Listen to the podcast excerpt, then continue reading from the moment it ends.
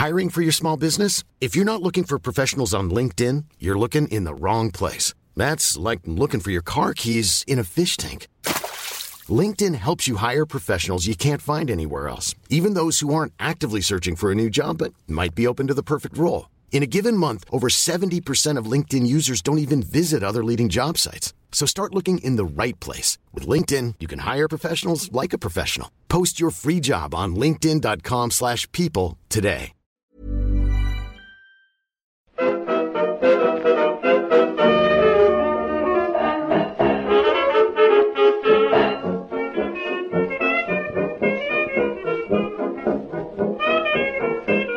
Muy buenas, amigas y amigos. Bienvenidas, bienvenidos una semana más al podcast Reload, programa sobre videojuegos que hacemos desde anightgames.com. Estamos hoy en, en el Discord, innovando. Sin bot. ¿Os acordáis de aquella época que queríamos usar un bot? ¿Cómo era? ¿Se llamaba? Craig. Eso iba a decir. Como el, como el gorila de, de Halo Infinite. Eh, pero no, no. Sin, sin bots. Estamos aquí porque la verdad es que se escucha hoy bastante bien. Y estamos con Marta y con Víctor. Os doy paso rápido hoy porque es que no puedo, no puedo hablar casi. Ahora os cuento. Decidme algo. Ostras. Pues saludo súper rápido. Hola Pep, hola Víctor. Eh, hola también gente del Discord que no nos puede escuchar, pero que está ahí haciendo sus cositas. Que puedes pi- puede ve- ver en el Discord, para quien no sepa cómo va, aparece el canal de audio en el que estamos grabando, ¿no? Y nuestros tres nicks, como sale, sale la gente, una lista de gente que está dentro de ese canal, por así decirlo, ¿no? Pues sale Chico Nuclear, Marta Trivi y Pep Sánchez, ahora mismo. Por orden de entrada, entiendo. No, no creo que... O por orden alfabético, incluso. Y la cosa es que cuando uno habla, eh, su avatar se pone, sale como un circulito verde alrededor y su nick, que estaba en gris, se pone en blanco. Eh, para eh, representar que esa persona está hablando, ¿no? Entonces, la gente que esté viendo esto, que no puede escucharlo efectivamente en Discord, puede en su cabeza imaginar cómo está siendo el, el- la discusión, ¿no? Puede, puede contabilizar lo- los segundos que hablamos cada uno y deducir los temas. Efectivamente, efectivamente. Hostia, pues poca broma, ¿eh? Porque esto me está recordando a... No sé cómo de habitual es en radios así en general, por todo el mundo, pero en Cataluña Radio, en eso estaba pensando, es muy... Muy típico lo de, bueno, pasar por ahí y que tengan como un- unos estudios de grabación con, con ventanas muy grandes que se ve perfectamente lo que están haciendo dentro, ¿no? Y es, es guay, a veces se, a veces se paran ahí a, a curiosear algunos. Y es un poco lo mismo, pero, pero en, en virtual, en 2020. Hostia, es verdad. Bien pensado, bien visto. Me gusta, me gusta, me gusta esa imagen. Lo siguiente es hacerlo en vídeo, en la en radio en Radio Nacional de España, mi, emi- mi emisora, mi grupo de emisoras de confianza. Ahora graban los programas también, en- ¿no? O, o no sé si en todas las, no sé si todos los programas Sí. o en todas las emisoras. Sí, Sí, sí. yo hace poco estuve en Canal Sur y aparte de, o sea, era el programa de radio, pero se también grabaron el, el programa con nosotros ahí en los micrófonos y tal. Como que se emite eh, Claro. en directo. En todos lados, en Ahora no todos puedes ni, sacar, ni sacarte un moco en la radio, ¿no? Es verdad, es verdad. Tra- tradicional, la sacada de moco de. ¿No? De Inés Arrimadas. Un moquito fuera. Lo mal que queda mirar el móvil ahí en, en la radio, ahora te pillan, claro, es verdad, ¿eh? Ahora, claro, ahora te cazan. Pero no solo, pero es que os estáis poniendo en, en lo peor. O sea, el problema aquí no es el moco, el problema es que antes tú podías ir a la radio en puto pijama si querías y ahora tienes que vestirte formal. Claro, claro, claro. Eso está mal. Ya Está no mal, puede, yo qué sé. A mí me gusta grabar en pijama, tío. Se, se condiciona la forma de hacer radio, ahora fuera bromas. Claro. Sí, sí. Es una perversión, Pero al bueno, final, de Pep, la radio. ¿por qué no podías hablar? ¿Por qué no podías hablar? Que, no, que nos... Vamos, que, nos dispersamos. Todavía estoy un poco así recuperando el aliento porque, nada, una fatiguita de las que tengo 10 cada semana. Resulta que había dejado el, el micro, este Blue Snowball, que, que lleva ya unos cuantos programas, eh, a un amigo. Entonces, no me iba especialmente bien ir a buscárselo otra vez y cogí ayer otro micro, un Rode de Javi Swap, gracias, de Chiclana, eh, y se me olvidó el cable. Y me he dado cuenta a las nueve y media, que es cuando habíamos quedado para grabar, evidentemente. Eh, así que he tenido que ir a recuperar el, el Blue Snowball, que estaba más o menos cerca, pero no muy muy cerca, he tenido que correr un poco. Y llego apurado, tengo aquello del, del flato, no sé, cuando éramos niños lo llamábamos flato, como ese dolor ahí por debajo de las costillas. Que Sí, en Andalucía también. Llevaba Flato, claro. años y años y años sin flato, me cago en la leche. Y ahora estoy que no puedo, ¿eh? Uy. Pero bueno, hay que hablar de la Next Gen. No, no, es- Sí. no espera a nadie. La nueva Xbox Series X. Que... Bueno, ha, ha habi- ha habido impresiones. Estos son, claro, impresiones, entre paréntesis, de otros. Porque... No sé si la tiene mucha gente por aquí en España. Vi que 3D 3D Juegos Juegos. la enseñaba en Twitter, Sí. pero no, no mucho más. Eh, Creo que, creo que es. O son los. Creo que son los únicos, de hecho, podría ser. que la tienen. Podría ser. Y, y yo. No, no, no. A mí me han dicho que me coma una mierda, de hecho. Pero ¿qué es eso? Medios, sobre todo americanos, sí han estado haciendo un repasito de algunas cosas. De las nuevas consolas de Microsoft. Digo nuevas porque la S también la han enviado y la han estado enseñando algunos. Pero se habla menos, ¿no? Supongo que es por cosas de embargo. Todo lo relacionado con la retrocompatibilidad, por ejemplo, yo solo lo he visto funcionar en X. En X, sí, sí. A ver, es evidente que es por cosas de embargo, porque no sé si habéis leído todos los artículos, pero tienen eh, una estructura muy similar. Ha- Hablan de las mismas cosas, me da la sensación de que la gente que recibió la consola tenía eh, unas restricciones bastante grandes a la hora de hablar de ellas, que no digo que lo que digan sea mentira, pero como que había que mencionar obligatoriamente unas ciertas cosas y había que mencionarlas probadas en eh, la serie X. Pero en general, buenas noticias, ¿no? Más o menos Sí, sí, esperado, pero más allá de aquello de que el tera de disco duro se queda en 800 y poco por espacio que requiere, entiendo que el sistema operativo y también algunas cosillas que, que, que, que reservan sitio, ¿no? Como lo del Quick Resume, que se puede saltar entre varios juegos. Yo, yo quiero creer que es algo también relacionado con lo de capturar las partidas, porque supongo que, que ahora se hará 4K 60 frames y eso, cuidado, no, no es gratis. Pero, Pero One X ya se podía, ¿no? Yo creo. puede ser, pero no estaba más o menos limitado. Puede ser, puede ser, sí, sí que es verdad. Eh, No sé. O sea, me, me suena que, que en One X ya se podía capturar 4K 60. 4K seguro, 60 puede que también, ¿eh?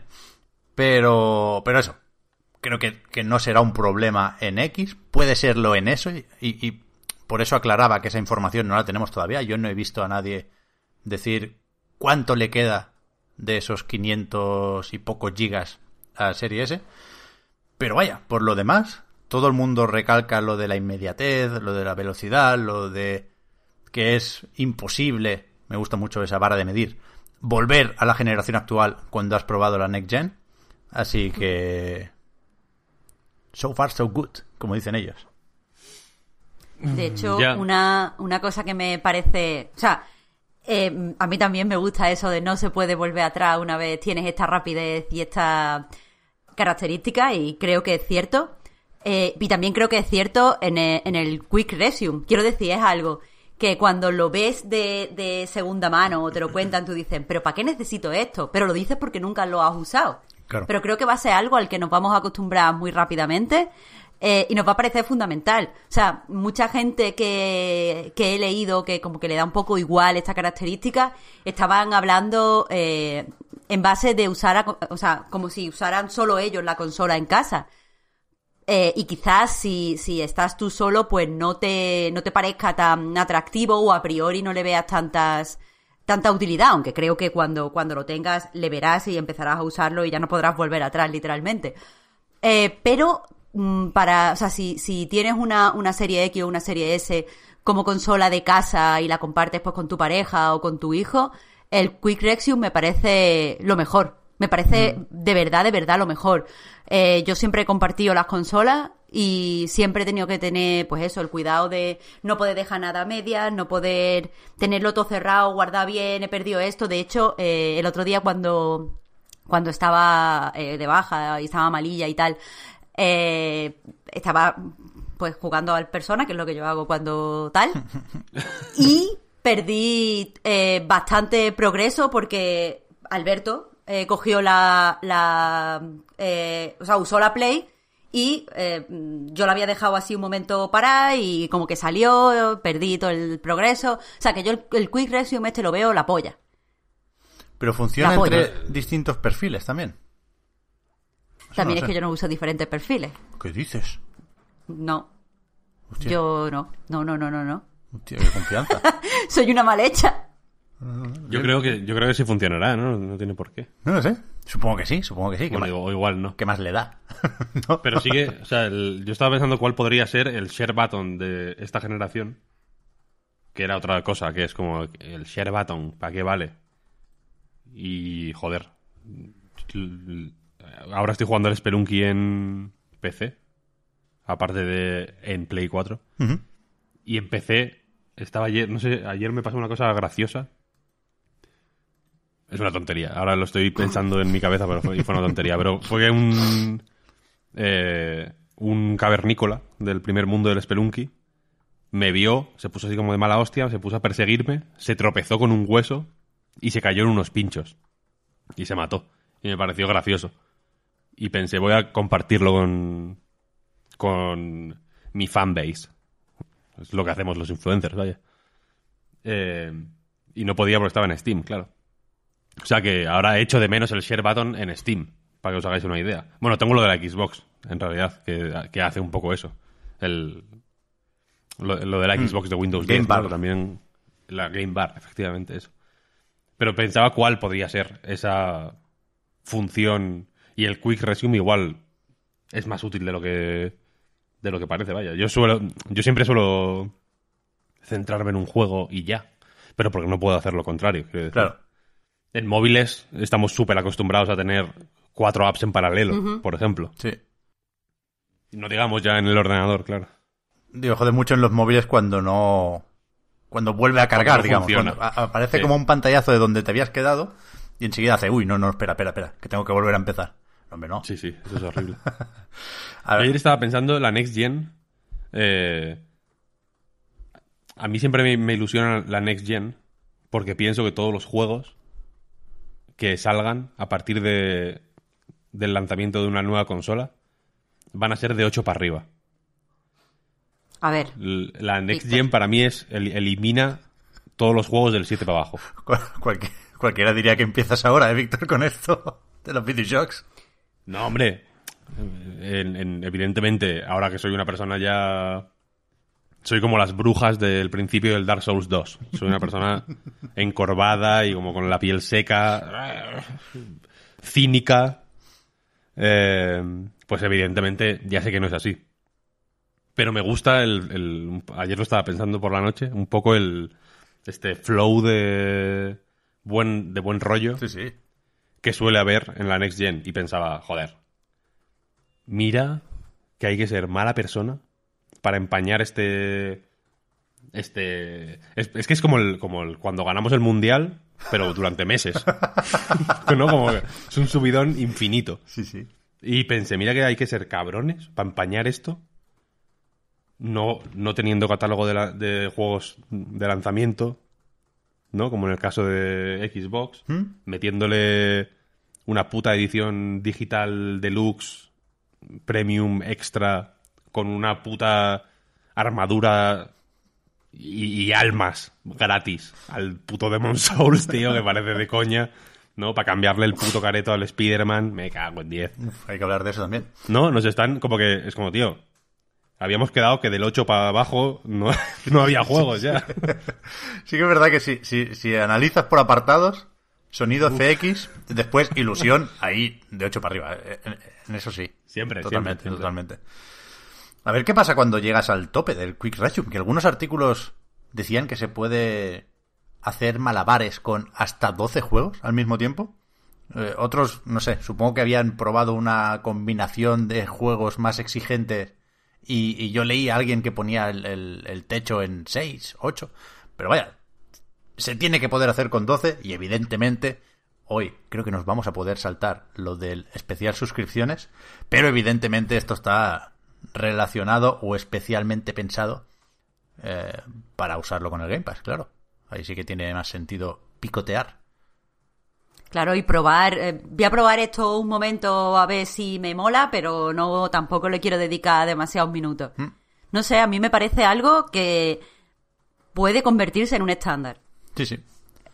Había gente, de hecho, lo que decía Víctor que echaba de menos eh, el share button en, en PC.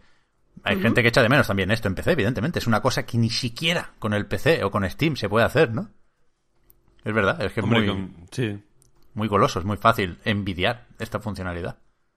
También, a ver, no sé. O sea, yo em, em, entiendo lo que dices, pero en PC, lo- los peceros, como, como buenos eh, nacional católicos, somos ordenados.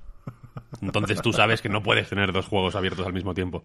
Te están, es un mal gasto de recursos que hace que los dos vayan mal. Hombre, al final. ¿no? A ver, tú O que vayan- sabes que no puedes, pero ojalá pudieras. O que vayan peor de lo que.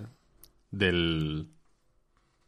del, del estándar, ¿no? Pero- de lo que nuestro señor quiso para ellos. Pero a ver, Víctor, tú te pones, 120 frames. te pones un, un- arriba a la derecha, ocupando media pantalla, te pones unas estadísticas, te Eso sí, GPU, eso sí. 23%, CPU, Eso sí, eso 42, pues para adelante. Le meto el, pre- que le meto ves- el Premier para que no se enfríe, ¿sabes? Eso. Que no se relaje el cabrón. Atento. Los Sí, peceros. sí, tú. que luego se ¿Cómo duerme y, y te quita cu- cuatro frames. El otro día subí un vídeo a... No me había fijado en esto, pero subí un vídeo a Twitter jugando al Spelunky con el mando de la 64 Sí, y, y a 120 frames. Y hay un momento en el que baja a 119. ya. Y me lo puso uno en plan, hostia, cuando baja a 119 y tal. Pero justo cuando baja a 119, el, el siguiente segundo está a 121. ¿Sabes? No, cero frames se han perdido ahí. Me ha metido uno. Me mete uno de más para compensar. Es como, bueno, no- lo siento. Se me, se me fue la olla ahí. Puto perder es lo mejor. La otra cosa que hemos visto, efectivamente, a falta de juegos nuevos, que el- el problema en este primer embargo, supongo que habrá más de aquí al 10 de noviembre, ¿eh? todavía queda, no es que no se pudiera probar Halo Infinite, porque es que tampoco se podía enseñar Gears Tactics, por ejemplo, que entiendo que la versión de consola la están probando ya, de aquellos que tienen una serie X o una serie S, ¿eh? Pero la otra cosa que sí que se podía comentar era lo de la retrocompatibilidad. De nuevo, añado ahora el asterisco por si se me olvida más adelante. Hay, dudas sobre lo que puede ofrecer Serie S aquí, ¿no? Porque sabíamos que no incorpora las mejoras que tenían los juegos en One X, porque aquello de los teraflops y la RAM puede dar algún problema, pero en principio sí tiene espacio para mejorar el framerate de algunos juegos que lo mejoran en Serie X, me seguís, ¿eh? Sin parche. Es decir, aquí muchos habremos visto el vídeo de Digital Foundry, que, que es muy interesante porque, digamos, es- apunta muy bien el bueno de Richard Ledbetter, porque él sabe de memoria, por supuesto, qué juegos van con el frame rate sin capar y por lo tanto se movían entre los 47 y los 52 frames y ahora con un poco más de, de caña pues pueden llegar a los 60 sin problema, ¿no? Y ahí están pues Monster Hunter World, está en Sekiro, está GTA 4, por ejemplo. Hay unos cuantos juegos, joder, que mejoran de una forma muy evidente y no sé si también lo harán en, en Serie S, me interesa ese vídeo. Pero bueno, para los que queráis una Serie X, que entiendo que son mayoría, como mínimo, entre esta primera oleada de compradores, eh, ahí hay una buena noticia también, ¿eh? Quiero decir que el, por sellos no será. Sabemos que hay el sello de mejorado en One X y el sello nuevo de optimizado para Xbox, Serie X o Serie S. Pero incluso sin ninguno de esos parches, puede ser que vayan mejor los juegos, ¿no? Al- algunos, ya digo, los que estén capados a 30, pues no, no, no quitarán ese límite mágicamente. Pero, eh, si sabes cuáles son, porque te los ha dicho otro, los que mejoran, pues coño, vas, vas, a, por, vas a por esos, ¿no? Vas a probarlos. Y, y se puede uno llevar una alegría ahí. La verdad es que, joder, el, el Sekiro, Eso te iba a decir. yo le he pegado otra vuelta, ¿eh? 60. Vaya que sí, vaya que sí. o sea, se la pegabas y se, la- se le va a pegar. No hay, no hay tu tía, vaya. Hay que, hay que recomprarlo en One ahora Antes de que se revalorice. Antes de que se... Está bien ese, ese vídeo, ¿eh? El Richard lo está gozando. Pero vamos. Bueno, es que para él es Navidad. Sí, sí, sí. está tirando, está exportando ahí vídeos, pero. Ese sí que tiene el ordenador echando humo. Como un supervillano, vaya. Cada vez que, que exporta uno se ríe. Muy fuerte. Pero guay, guay, joder, a mí es que la verdad me gusta mucho ver estos vídeos. Ese tiene que estar eh, rojo. De, de la de- porque si, si ha exportado 40 vídeos, por embargo solo puede enseñar 3. Joder, ¿Sabes? Tiene, tiene ahí material. llevaba guardándose el vídeo que hicieron en las oficinas de Microsoft con la serie S desde marzo.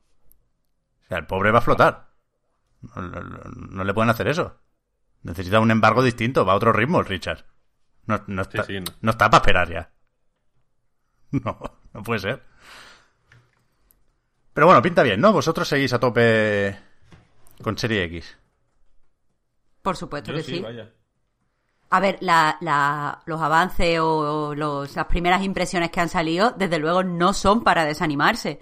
Todo lo contrario. O sea, a mí el que me digan que, que lo que caracteriza la experiencia es la velocidad y la inmediatez, me parece exactamente lo que, lo que tiene que ser unas primeras impresiones. Sí, sí. Es que yo estoy, lo, lo digo porque yo que estaba muy cómodo apostando por la S, ¿no? Para ponerlo aquí en, en mi despacho, para tenerlo todo más recogidito.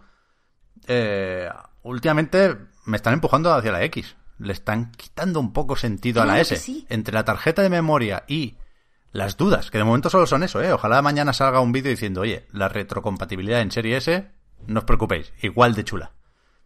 Pero de momento, estoy dándole vueltas a si me compensa hacer el esfuerzo por esos 200 pepinos de más, ¿eh?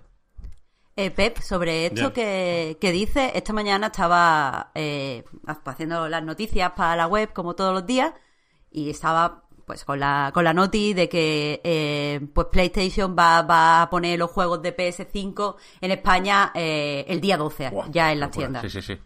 Cosa que me parece, ahora después si quieres lo hablamos, eh, en mi opinión, una tontería, porque tú tienes el juego ahí en tu casa y lo único que va a pensar es que no tienes la consola.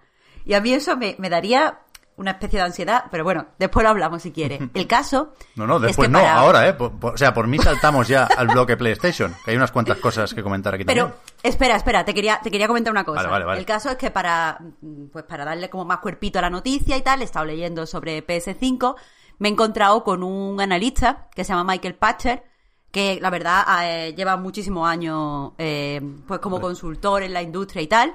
Wetbush Morgan, no hace mucho que no, que no veo al Pack Attack, ¿qué dice? Pues ha, ha dado una entrevista en Gaming Ball. Lo- pa- eso, para quien no lo tenga situado, pues un tío que sabe su mierda.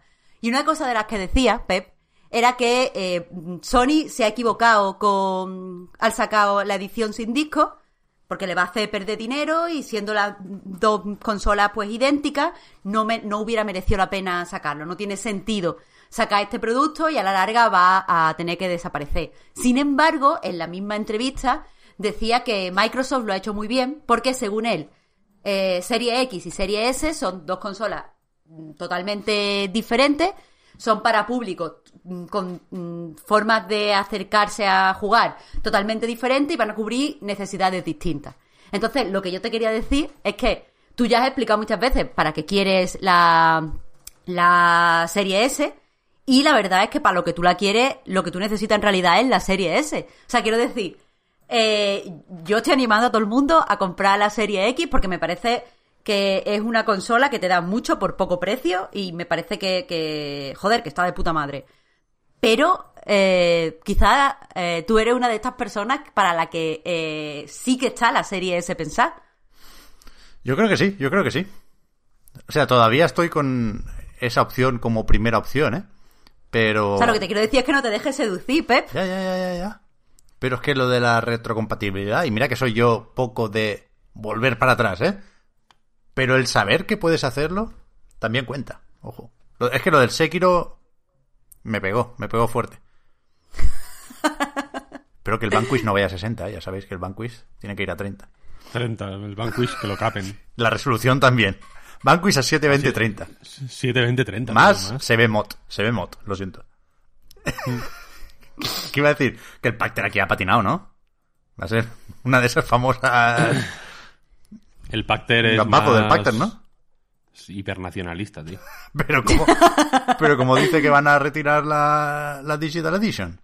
A ver, no ha dicho retirar así del tirón, ha dicho que progresivamente, con el tiempo, dado que le van a perder dinero y la gente, por la diferencia de precio, se va a ir directamente a la que tiene disco, progresivamente eh, irá fabricando menos unidades hasta eh, que no esté. O sea, no es que ha dicho que vaya a decir, no, guillotina a la versión digital. Vale, no, vale. pero ha dicho que la evolución natural es que esa consola desaparezca de las tiendas. Y de hecho dice que una de las pruebas de que Sony no tiene demasiada confianza en esta Digital Edition, no lo dice con esas palabras, pero básicamente como que Sony sabe un poco que su estrategia no es muy buena, eh, es que no ha mandado eh, la misma cantidad de ambas ediciones.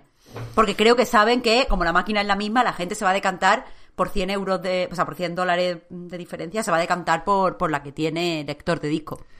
Entonces, No para él, la, la, no, no es una buena, no, no está tan pensada la estrategia como la de Microsoft. Ya. Yo sigo pensando que ahora hay que meter en las tiendas más consolas con disco, porque ahora estás metiendo consolas para early adopters, que van a por lo caro y, y tendrán mucho catálogo de Play 4 en disco y quieren aprovecharlo y bla, bla, bla.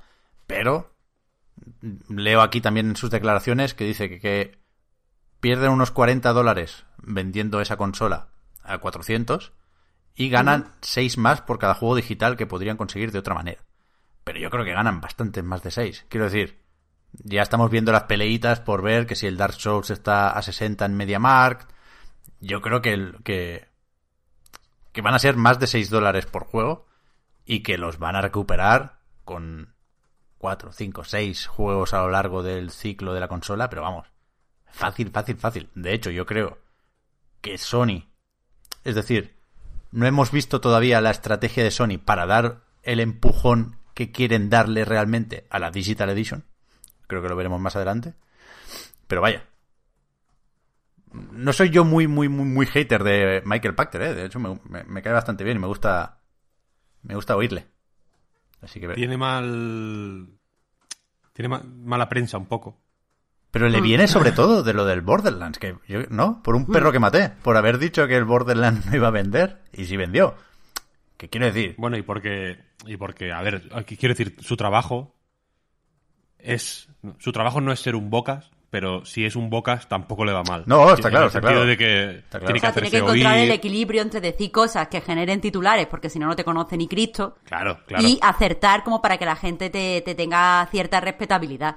Tiene, él tiene que hacer titulares por eso, porque cuando la gente busca en Google analista de mercado de videojuegos, Exacto. a él le interesa que sea su nombre el que salga Exacto. ahí. Eh, entonces, entiendo que tiene que, que tiene que decir un poco eh, cosas espectaculares, ¿sabes? Y al mismo tiempo, pues enten- entendiendo que tiene que eh, que no pasarse de frenada Ya, ya, al ya. final, ¿no? Por eso todo lo que dice es un poco bombástico siempre, pero dentro de lo que cabe yo no lo he oído nunca decir algo especialmente salvaje. Eso es lo que quiero decir. A ver, Que porque creo que el que tío hace... acierta con cierta, con cierta frecuencia. Claro, porque lo que hace es jugar mucho con las palabras que utiliza. Quiero decir, eh, aquí no sé cómo ha, ha calificado la estrategia de Sony, pero algo así como un fiasco, un desastre. Ha dicho como una palabra escandalosa, que es lo que va a poner todo el mundo en el titular. Pero en realidad yo creo, más o menos, que la entrevista te razona bastante bien cuál ha sido eh, el, mm, el- el proceso mental que le ha llevado a decir esto. O sea, como que el tío controla más o menos de medio, ¿eh? Sí, hombre, claro, claro. O sea, sí, sí, sí, sí, que sí, que sí. Iba a decir otra cosa y, y parecía que la iba a contraponer a esta y no.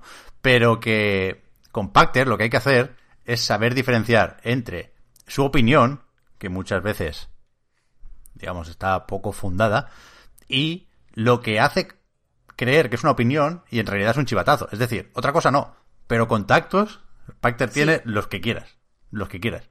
Y muchas veces dice cosas como si fueran lo que él cree que va a ocurrir, cuando claramente se lo han dicho. Ergo va a ocurrir, ¿no?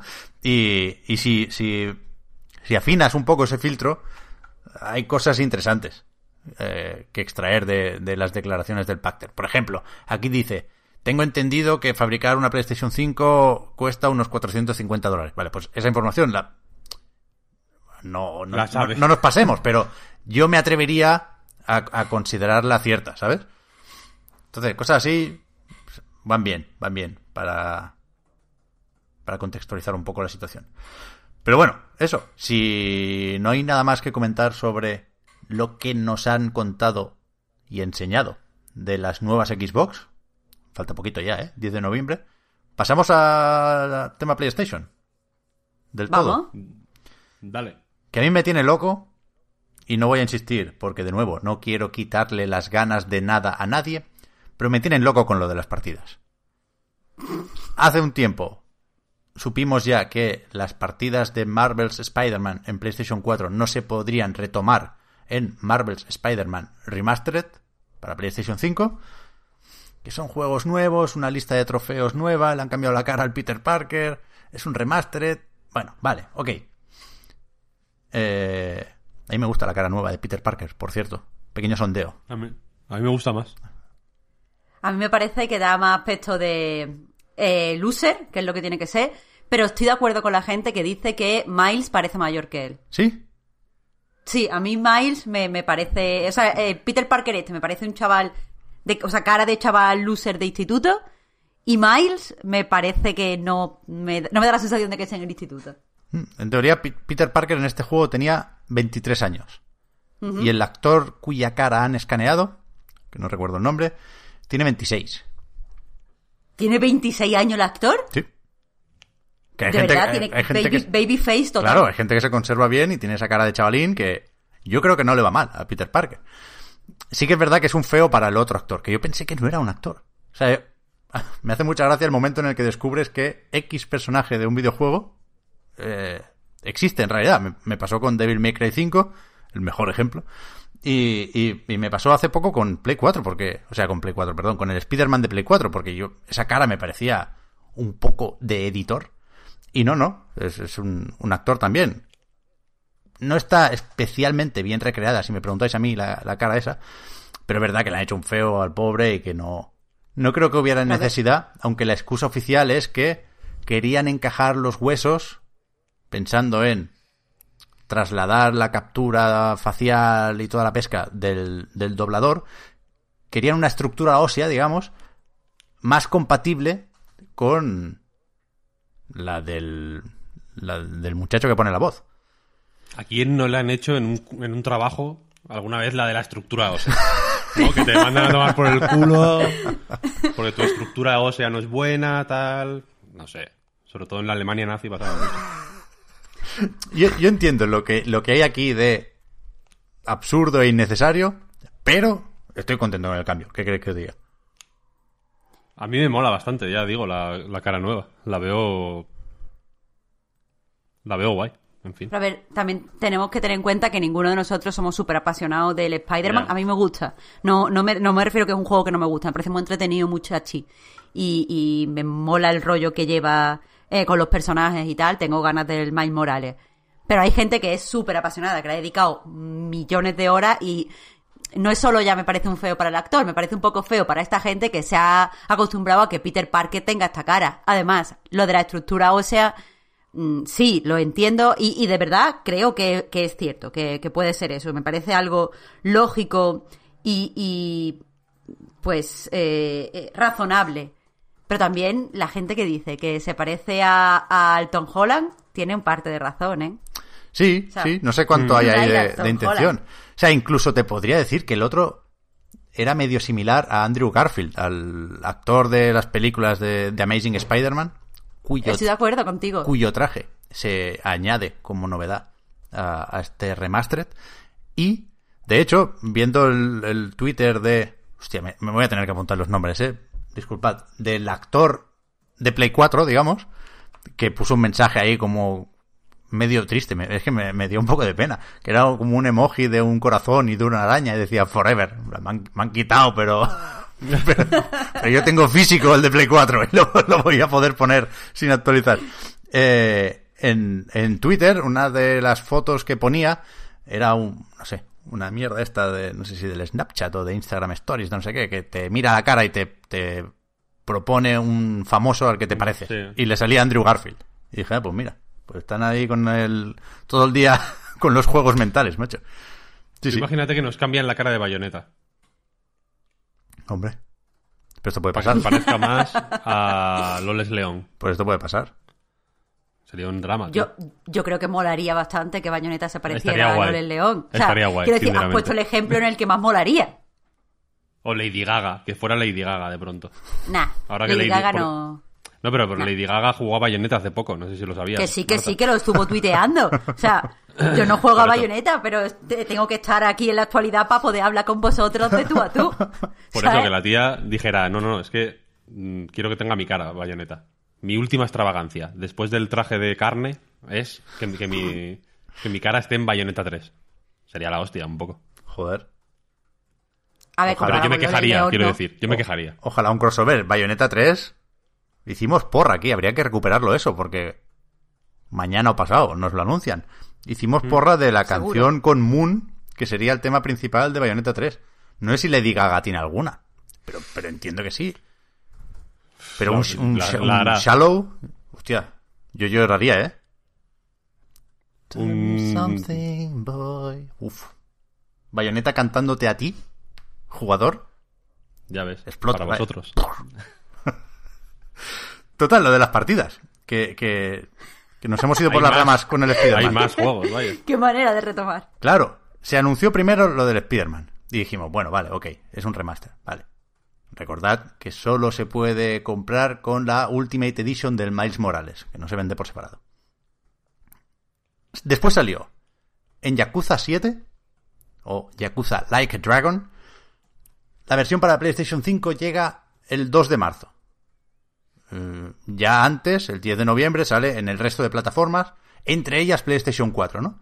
Pero no van las partidas. Es decir, no puedes jugar a partir de noviembre en PlayStation 4 y seguir esa misma partida en PlayStation 5. Cuidado, sí puedes descargar el juego o la actualización sin volver a pagar. Sí tiene el, comillas, Smart Delivery de PlayStation. Pero la partida no es compatible. Cago en la hostia, ¿eh? A estos se sumaron Dirt 5 y Man Eater, que yo sepa. Eso te iba a el del tiburón.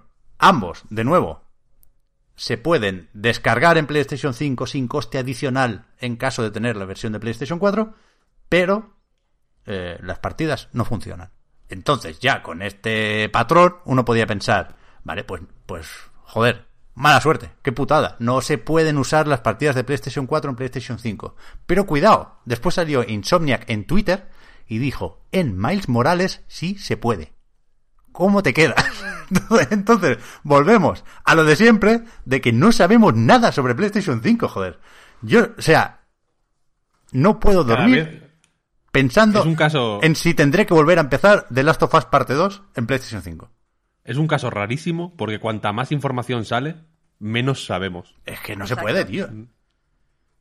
Y, y- y de nuevo, la gente me dice, eres un exagerado, no sé qué. El otro día abrieron las reservas, o sea, anunciaron las reservas de las Digital Deluxe Edition y no funcionaban. O sea, tardaron horas en, en- en aparecer y funcionar las reservas digitales.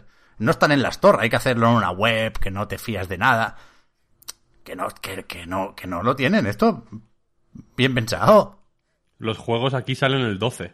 Sí, sí, lo decía Aunque Marta. la consola, aunque la consola se pone a la venta el 19. Eso Claro, yo, entiendo que las tiendas lo han pedido. más torpe que eso.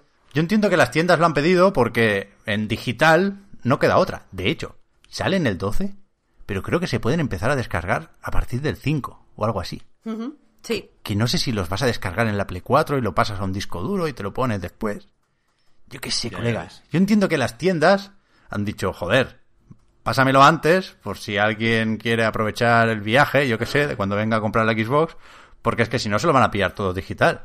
Pero es que lo que hay que pensar es, pero si, si pueden mandar los camiones con los juegos, podrán mandar también los camiones con la consola. Es que me estáis volviendo loco, os lo juro por mi puta vida. Es que esto, pero ¿esto qué es? ¿No? Pero vamos, que, que ya empezaron a volvernos locos con la salida en fases. Cosa que no entiendo, porque es lo que tú has dicho de los camiones. Y lo de, la, lo de los juegos, mm, es que.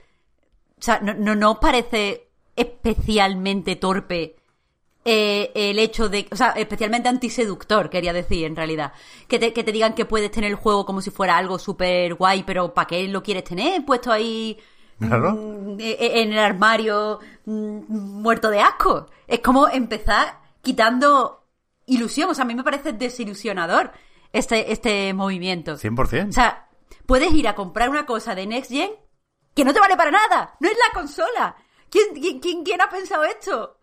Yo qué sé. Es que eh, lo, lo llevamos diciendo meses, o yo personalmente lo llevo diciendo meses, que hay una estrategia de comunicación en Sony que está muy desorganizada eh, y que no, no, no sé no sé quién lo ha diseñado, pero quien la ha diseñado no parece que, tenga experiencia trabajando en videojuegos. Lo siento, pero así es. No, no se ha pensado en cómo funciona eh, el jugador, ni cómo se hace este cambio de generación, ni cómo se comunica, ni qué es lo que la gente espera que comunique. Y, y la estrategia mm, me parece que está mal. Que eso no tiene nada que ver con la consola y con nada, que probablemente la PS5 sea una bestialidad increíble y maravillosa. Yo estoy hablando puramente de la comunicación, y la comunicación es muy mala. Y es exactamente lo que decía Víctor. Cuanto más información tenemos, peor y, y- y menos clara tenemos las cosas, y eso es como el pecado capital de la comunicación empresarial. Sí, me sí. parece fatal. Y la aclaración de siempre, ¿eh? que una cosa no quita la otra. El hecho de que de... parece que siguen agotadas las unidades de PlayStation 5, que sea difícil conseguir la consola, que parezca que hay demanda, no significa que se esté haciendo bien la comunicación. Significa que la gente No. tiene ganas de PlayStation 5 por lo que sea, ¿no? Por la buena experiencia con la 4, por la inercia de la marca, por muchas cosas. Pero que lo están haciendo mal. Yo creo que es evidente. Y ojalá se nos quede esto viejo pronto, ¿eh? Porque en principio empiezan ya de alguna forma los hands-on. Para el día 4 de octubre ya he anunciado alguna cosa con youtubers japoneses. Entiendo que poco después seguirán las, impresi- las impresiones o las partidas o algún tipo de información proveniente de otros sitios. Pero vaya, mm, a falta de un mes y poco, mes y medio, habría que espabilar. Hmm. Muy raro, muy raro todo esto. A ver si nos lo cuentan un día. No, pero en serio, este tipo de cosas es eh, lo que dentro de dos años o tres años algún periodista saca un libro sobre qué es lo que se cocía por detrás en Sony y nos quedamos asombrados. Porque Sí. no me creo que una experiencia, o sea, una compañía con tanta experiencia y tantos años a su espalda esté haciendo las cosas como las esté haciendo. Así que a lo mejor soy una conspiranoica. Yo no digo que tenga yo razón, pero me parece lo típico que luego un inside, te enteras por los insiders que pasaba no sé qué o que habían tenido dificultades con la producción de lo que sea. Recordemos que estamos en un año extraño. Sí, sí, y, está y claro. después sale el libro y apasionante, ¿sabes? Sí, bueno, se sabe y es público y... Se ha comentado mil veces, ¿eh? Lo de la reestructuración en Sony, que Ah, bueno, claro. fue a todos niveles esa recentralización, digamos, y, y afectaba al marketing y hubo despidos y se cambiaron cosas y yo pensé que lo estaban haciendo con el tiempo suficiente, pero es verdad, ahora tengo dudas, tengo dudas. PlayStation 5 sale en Europa el 19 de noviembre, el mismo día que Cyberpunk 2077. Que creo que ahora sí no hay dudas sobre el lanzamiento del juego por dos razones. Porque durante la primera final de la NBA, Lakers ganaron a los Heat. Eh, se emitió un anuncio con Keanu Reeves vendiendo el juego de una forma, digamos, que no admite retrasos. Y porque toca hablar de Crunch otra vez. Publicaba Jason Schreier fragmentos de un correo electrónico al que ha tenido acceso en el que se decía a todos los trabajadores de CD Projekt que de aquí al lanzamiento tocan semanas de seis días y que hay que pegarle caña a esto a tope. Entonces, hemos hablado eh, yo hago mi, mi- aclaración y será al mismo tiempo mi comentario sobre el tema y después os dejo que, que seguro que tenéis cosas más interesantes que decir. Hemos hablado aquí de cosas lo bastante bestias, ¿no? La- la- las horas de Rockstar, eh, lo de Naughty Dog y compañía, como para que esto suene a poco, ¿no? Había gente que caía en la tentación de darle poca importancia a lo que serán, ¿qué? seis sábados de horas extra, que además son pagadas porque en Polonia es obligado pagar las horas extras. yo creo que es peligroso caer en eso porque, digamos, yo creo que si Schreier publica esto, es porque es lo único que puede demostrar. Es decir, es lo que le permite contar ese correo. Es evidente, por lo que ha dicho en Twitter y por otro artículo que publicó después sobre la cultura del crunch, que Jason Schreier sabe perfectamente, aunque no lo pueda demostrar, que ha habido más crunch en Cyberpunk. Y entiendo que esto le afecta personalmente porque recordaba que desde CD Projekt le solicitaron una entrevista, digamos, para decir que no habría crunch en este proyecto. Que bueno, yo no sé si fue aquella la mejor idea, pero como declaración de intenciones supongo que me tiene que valer. Si no nos creemos a Jason Schreier, yo sí me lo creo, podemos creernos a Sos Sosowski, que es eh, ídolo por aquí, creador de MacPixel, que evidentemente eh, él, es polaco y él es más indie que nadie, pero supongo que tendrá docenas de amigos en CD Projekt. Y decía, ya os lo digo yo, que llevan meses y meses y meses de crunch. Con lo cual, creo que hay que tener en cuenta eso, ¿no? Que, que, que el titular del otro día no hablaba del crunch más salvaje que hemos conocido en la industria del videojuego, insisto, seis sábados de horas extras. Sí, pues eh, estos días hay mucha gente que está muy agobiada con el trabajo, ¿no? Más de lo normal. Es peligroso que nos suene a poco, pero nos puede sonar a poco. Pero es que ni siquiera es eso lo único que ha habido o que hay en CD Projekt, ¿no? Y en otros muchísimos sitios que no sabemos, lo de siempre. Pero no nos, no nos quedemos con Cyberpunk se ha hecho con seis sábados de horas extra, porque es muy naif, porque tenemos que saber y tenemos que denunciar que esto no ha sido así.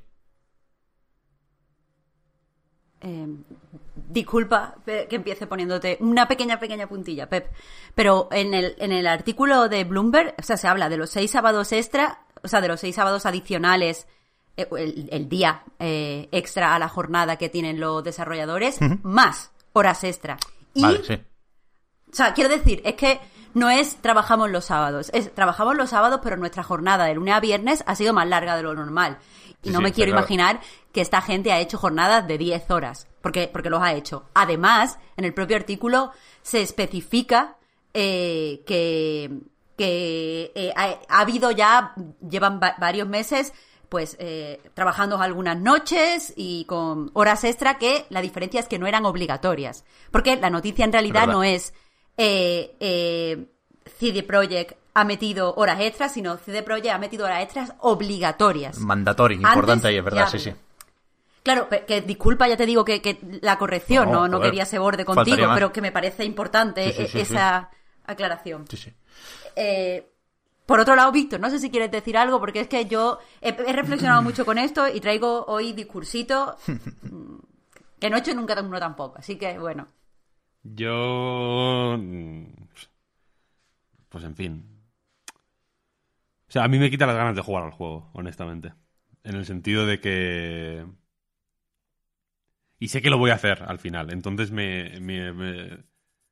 a título personal, quiero decir, me, me pone en una situación incómoda. en, en, el sentido de que al mismo tiempo eh, creo que no, que no hay que hacerlo, que es injustificable.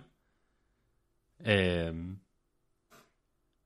y eh, me, produce una curiosidad mórbida eh, comprobar cuál es el resultado de esa, de esa explotación criminal de, de la gente. luego, creo que en el equipo de CD Projekt Red hay una parte de, de, los mil y pico empleados que hay, ¿eh? que es un montón, que no, le, no, le, no solo no le importa el, crunch, sino que lo hacen con gusto. Lo creo porque, sorprendentemente, mucha peña eh, compara su trabajo con esto que se ha anunciado del crunch de estos últimos meses en el desarrollo del juego y tal, y lo ve como y lo ve bien. Dicen, yo estoy peor. sí, sí. ¿No? A mí, yo, estoy, yo estoy haciendo 12 horas al día, 6 días a la semana desde hace 6 años. y estoy bien. En algún momento vas a tener un cáncer o te va a explotar la cabeza, quiero decir, ¿no? Eso sale, sale en algún lado, no es... Quiero decir, eh, una, una situación eh, mierdosa, súper extendida. Quiero decir, puede que haya tanta mierda que ya no la veas, o que simplemente solo veas mierda, pero sigue estando ahí, quiero decir. Sí, sí, y sobre todo, Eh, que eso quería decir, ¿eh? Que es.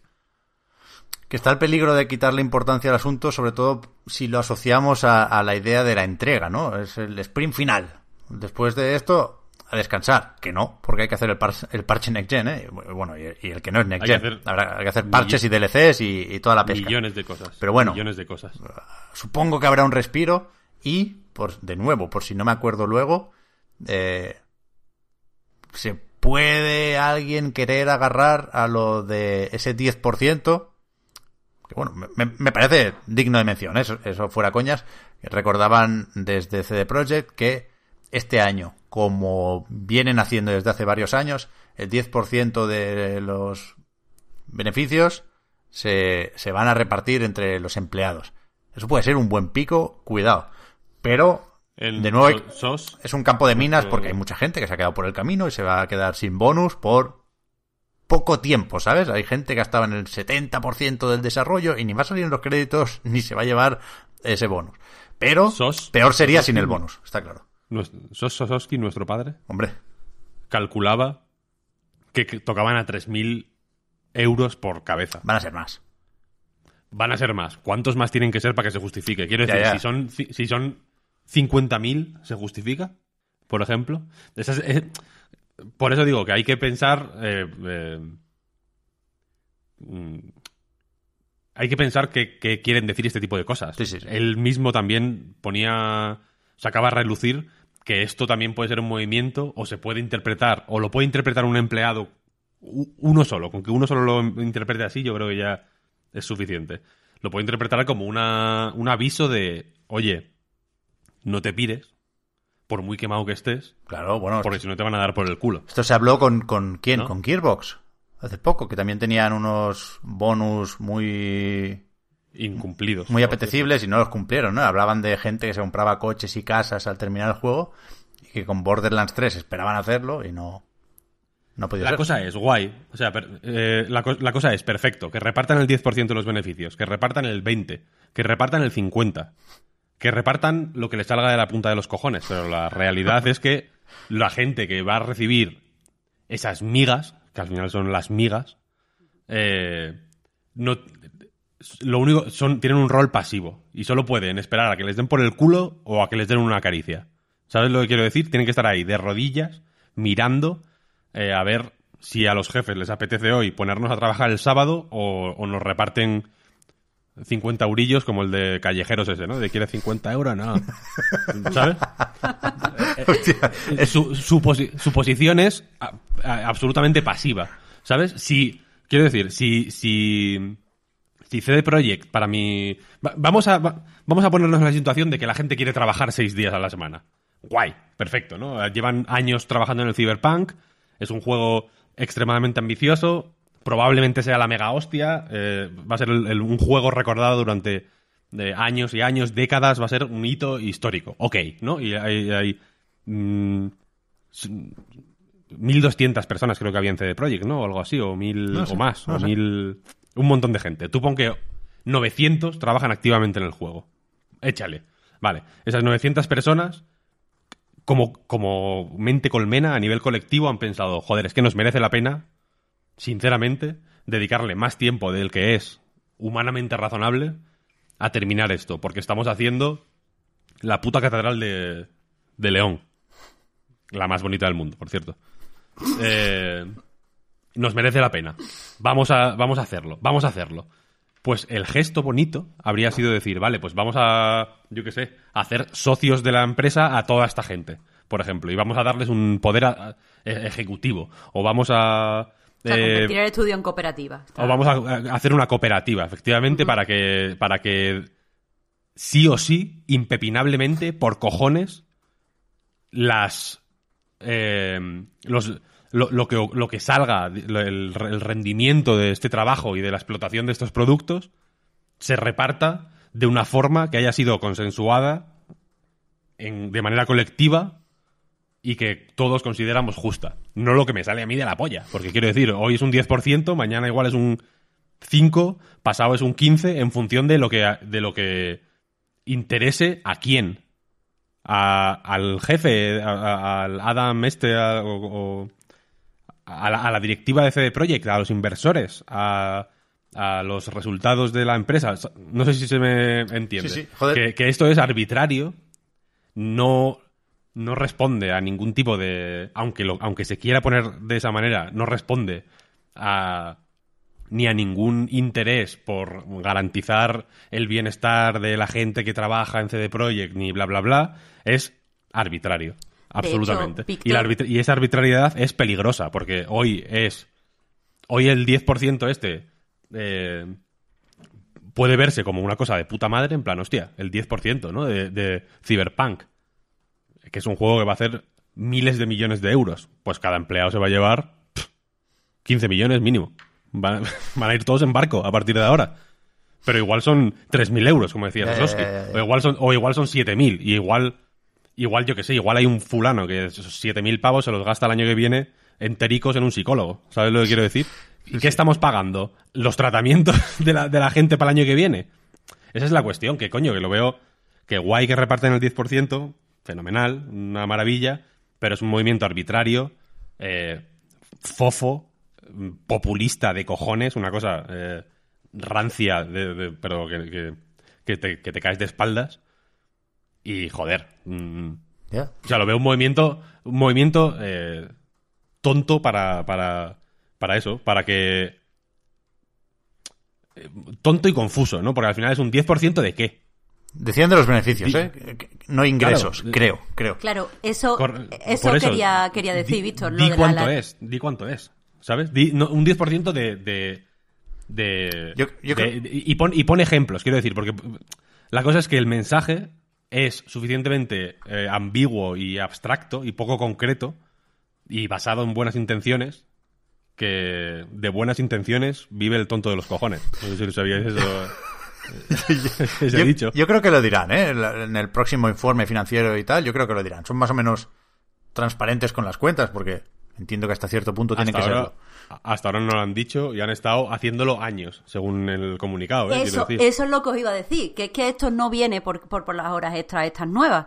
Esto es una medida que se puso hace, si no recuerdo mal, cinco años porque la compañía estaba viendo que en el Glassdoor, la página esta donde los desarrolladores anónimamente Sí. pueden hablar sobre cómo fue su experiencia en el estudio, o sea, cuando buscas eh, trabajo dentro de la industria, puedes usar esa web para ver si el estudio cumple lo que promete o no. El caso es que eh, CD Projekt Red se encontró con que, que un montón de, de antiguos trabajadores estaban dejando eh, reviews de mierda en Glassdoor, pero de mierda eh, mm, que los llamaban explotadores y ellos querían mantener esta imagen del estudio bueno.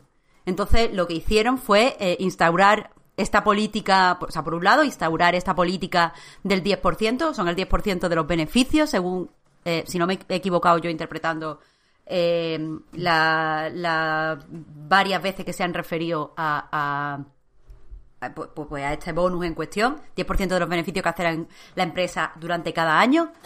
Eh, y eso, lo instauraron. Y además, públicamente, como mucha, o sea, cierta parte de la prensa se hizo eco de estas reviews y, bueno, pues las citó y las movió, eh, públicamente lo que hicieron es adoptar una estrategia por la que iban a decir que se acababa el crunch y se acababan las horas extras. Mm, esa política, como hemos visto, es mentira. Eh, eh, eh, es lo que dice al final Víctor de, de la arbitrariedad. Primero, tú no sabes cuánto dinero va a ser este bonus. Porque, claro, este año que sale el, el va a ser más dinero que hace tres años, o que hace dos años, o que hace un año. O sea, es, un dinero mm, totalmente random sobre el que tú no tienes control porque tú eres un trabajador que no tiene eh, pues deci- decisión en cómo se, se lleva la, la compañía. Entonces, como no tienes nada, el dinero este no depende de ti y no depende de tu trabajo y no depende de tu desempeño. Por otro lado, no se aclara si este dinero se reparte equitativamente entre los trabajadores, porque supongo que no. Entonces, esto de los 3.000 euros es una cuenta muy sencilla que se ha hecho en base a cuántos beneficios tuvieron el año pasado, cuántos, cuántos eh, empleados son. Pues esto es lo que recibe cada uno. Pero es que no sabemos si es equitativo. Tú no sabes si la persona Sí. que acaba de entrar de becario recibe el mismo dinero que el lead de, yo qué sé, de ingeniería o del equipo de tecnología. A un senior seguro que no le hace ni puta gracia que cobre lo mismo el mierdas que entró el año pasado, evidentemente. Exacto, eso es lo que quiero decir. Pero, aparte de todo esto, eso sería interesante si eh, este bonus lo recibieras si te has quedado mm, voluntariamente, bueno, sería interesante. A mí me parecería mal, porque yo creo que sobre las cosas de, que afectan a nuestra salud no podemos tener como trabajadores eh, pues eh, con mm, decisión. O sea, hay que, tiene que decidir la gente que sepa. No me voy a meter en, en mis textos de ética. Lo que sí digo es que sería interesante, podría entenderlo, aunque no lo aprobara, si el trabajador tuviera la opción de quedarse esas horas extra y lo recibieran las personas que se han quedado a hacer ese trabajo extra. Pero es que no está esa opción. Es que tienes que quedar por cojones porque son, las acaban de hacer obligatorias. Entonces, a mí me parece que siendo obligatorias no hay cantidad de dinero que eh, pueda compensarte las cosas que te vas a perder. Y no me voy a poner populista diciendo el fin de semana con tu hija o eh, salir a tomarte una caña con tu novia o con tus amigos o con tu, mm, yo qué sé, marido. No voy a entrar ahí porque es populismo. Es que tú tienes derecho a pasar el sábado tocándote los huevos en la cama. Y no, a mí me parece que no hay dinero que, que pueda eh, contrarrestar los beneficios de literalmente mirar el techo con la boca entreabierta. Entonces, ahí está. De todos modos, yo ahora quiero hablar, si, si no tenéis nada que añadir, porque... No, yo no. Tal, yo no. Ya terminé. eh, de Una- lo que... un, un apunte muy rápido, perdona Sí, Marta, perdón. para, para no Disculpa. cortarte después. Que yo es verdad que no sé hasta qué punto sería viable lo de la cooperativa, porque se me escapa la gestión de un equipo de cientos, ya no te digo miles, de personas, pero a mí sí me sigue sorprendiendo un montón que CD Projekt no edite sus juegos, por cierto. Hmm. Que aquí, recordad que hay que tener en cuenta que ponen pasta y se encargan de la promoción, sin duda, para eso están las editoras, ¿eh? Pero después se van a llevar también un pellizco Warner, Bandai Namco y Spike Chunsoft, que yo sepa. No sé si hay otras editoras para otros mercados, pero yo creo que es evidente que en CD Projekt hay dinero y hay recursos para editar ellos mismos Cyberpunk. Eh, Me gustaría muchísimo preguntar a alguien del estudio o de la empresa por qué no por qué no son un publisher todavía. Que, que no sé, creo que le daría, le metería bastante más pasta a ese bonus, que por cierto, aquí también hay que aclarar que todo es un arma de doble filo, porque entre verlo y no verlo supongo que es mejor que lo haya, pero ese bonus es una medida de presión. Es decir, Sí. eh, cuando el crunch es obligatorio, la alternativa es irte para casa. Pero es que si te vas para casa, te quedas sin el, sin el pico de, de las ventas de Cyberpunk, ¿eh? que supongo que lo repartirán después de cerrar el desarrollo. Es que es, es jodido, es, muy, es que es muy jodido, joder. Hay que, hay que ponerse en lo peor. Para hablar de esto hay que ponerse en lo peor. Estoy de acuerdo. Hay que ponerse en lo peor porque ya te es lo que, lo que tú has dicho al principio. Todo se reduce a eso, Pep. Un periodista puede publicar lo que puede demostrar, no lo que sabe. Y eso lo vemos nosotros mismos en nuestro trabajo. Entonces, eh, ¿qué, qué no sabremos? Sí, sí.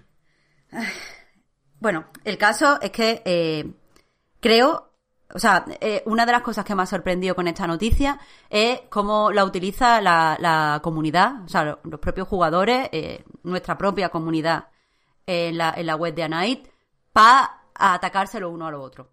La verdad es que me, me...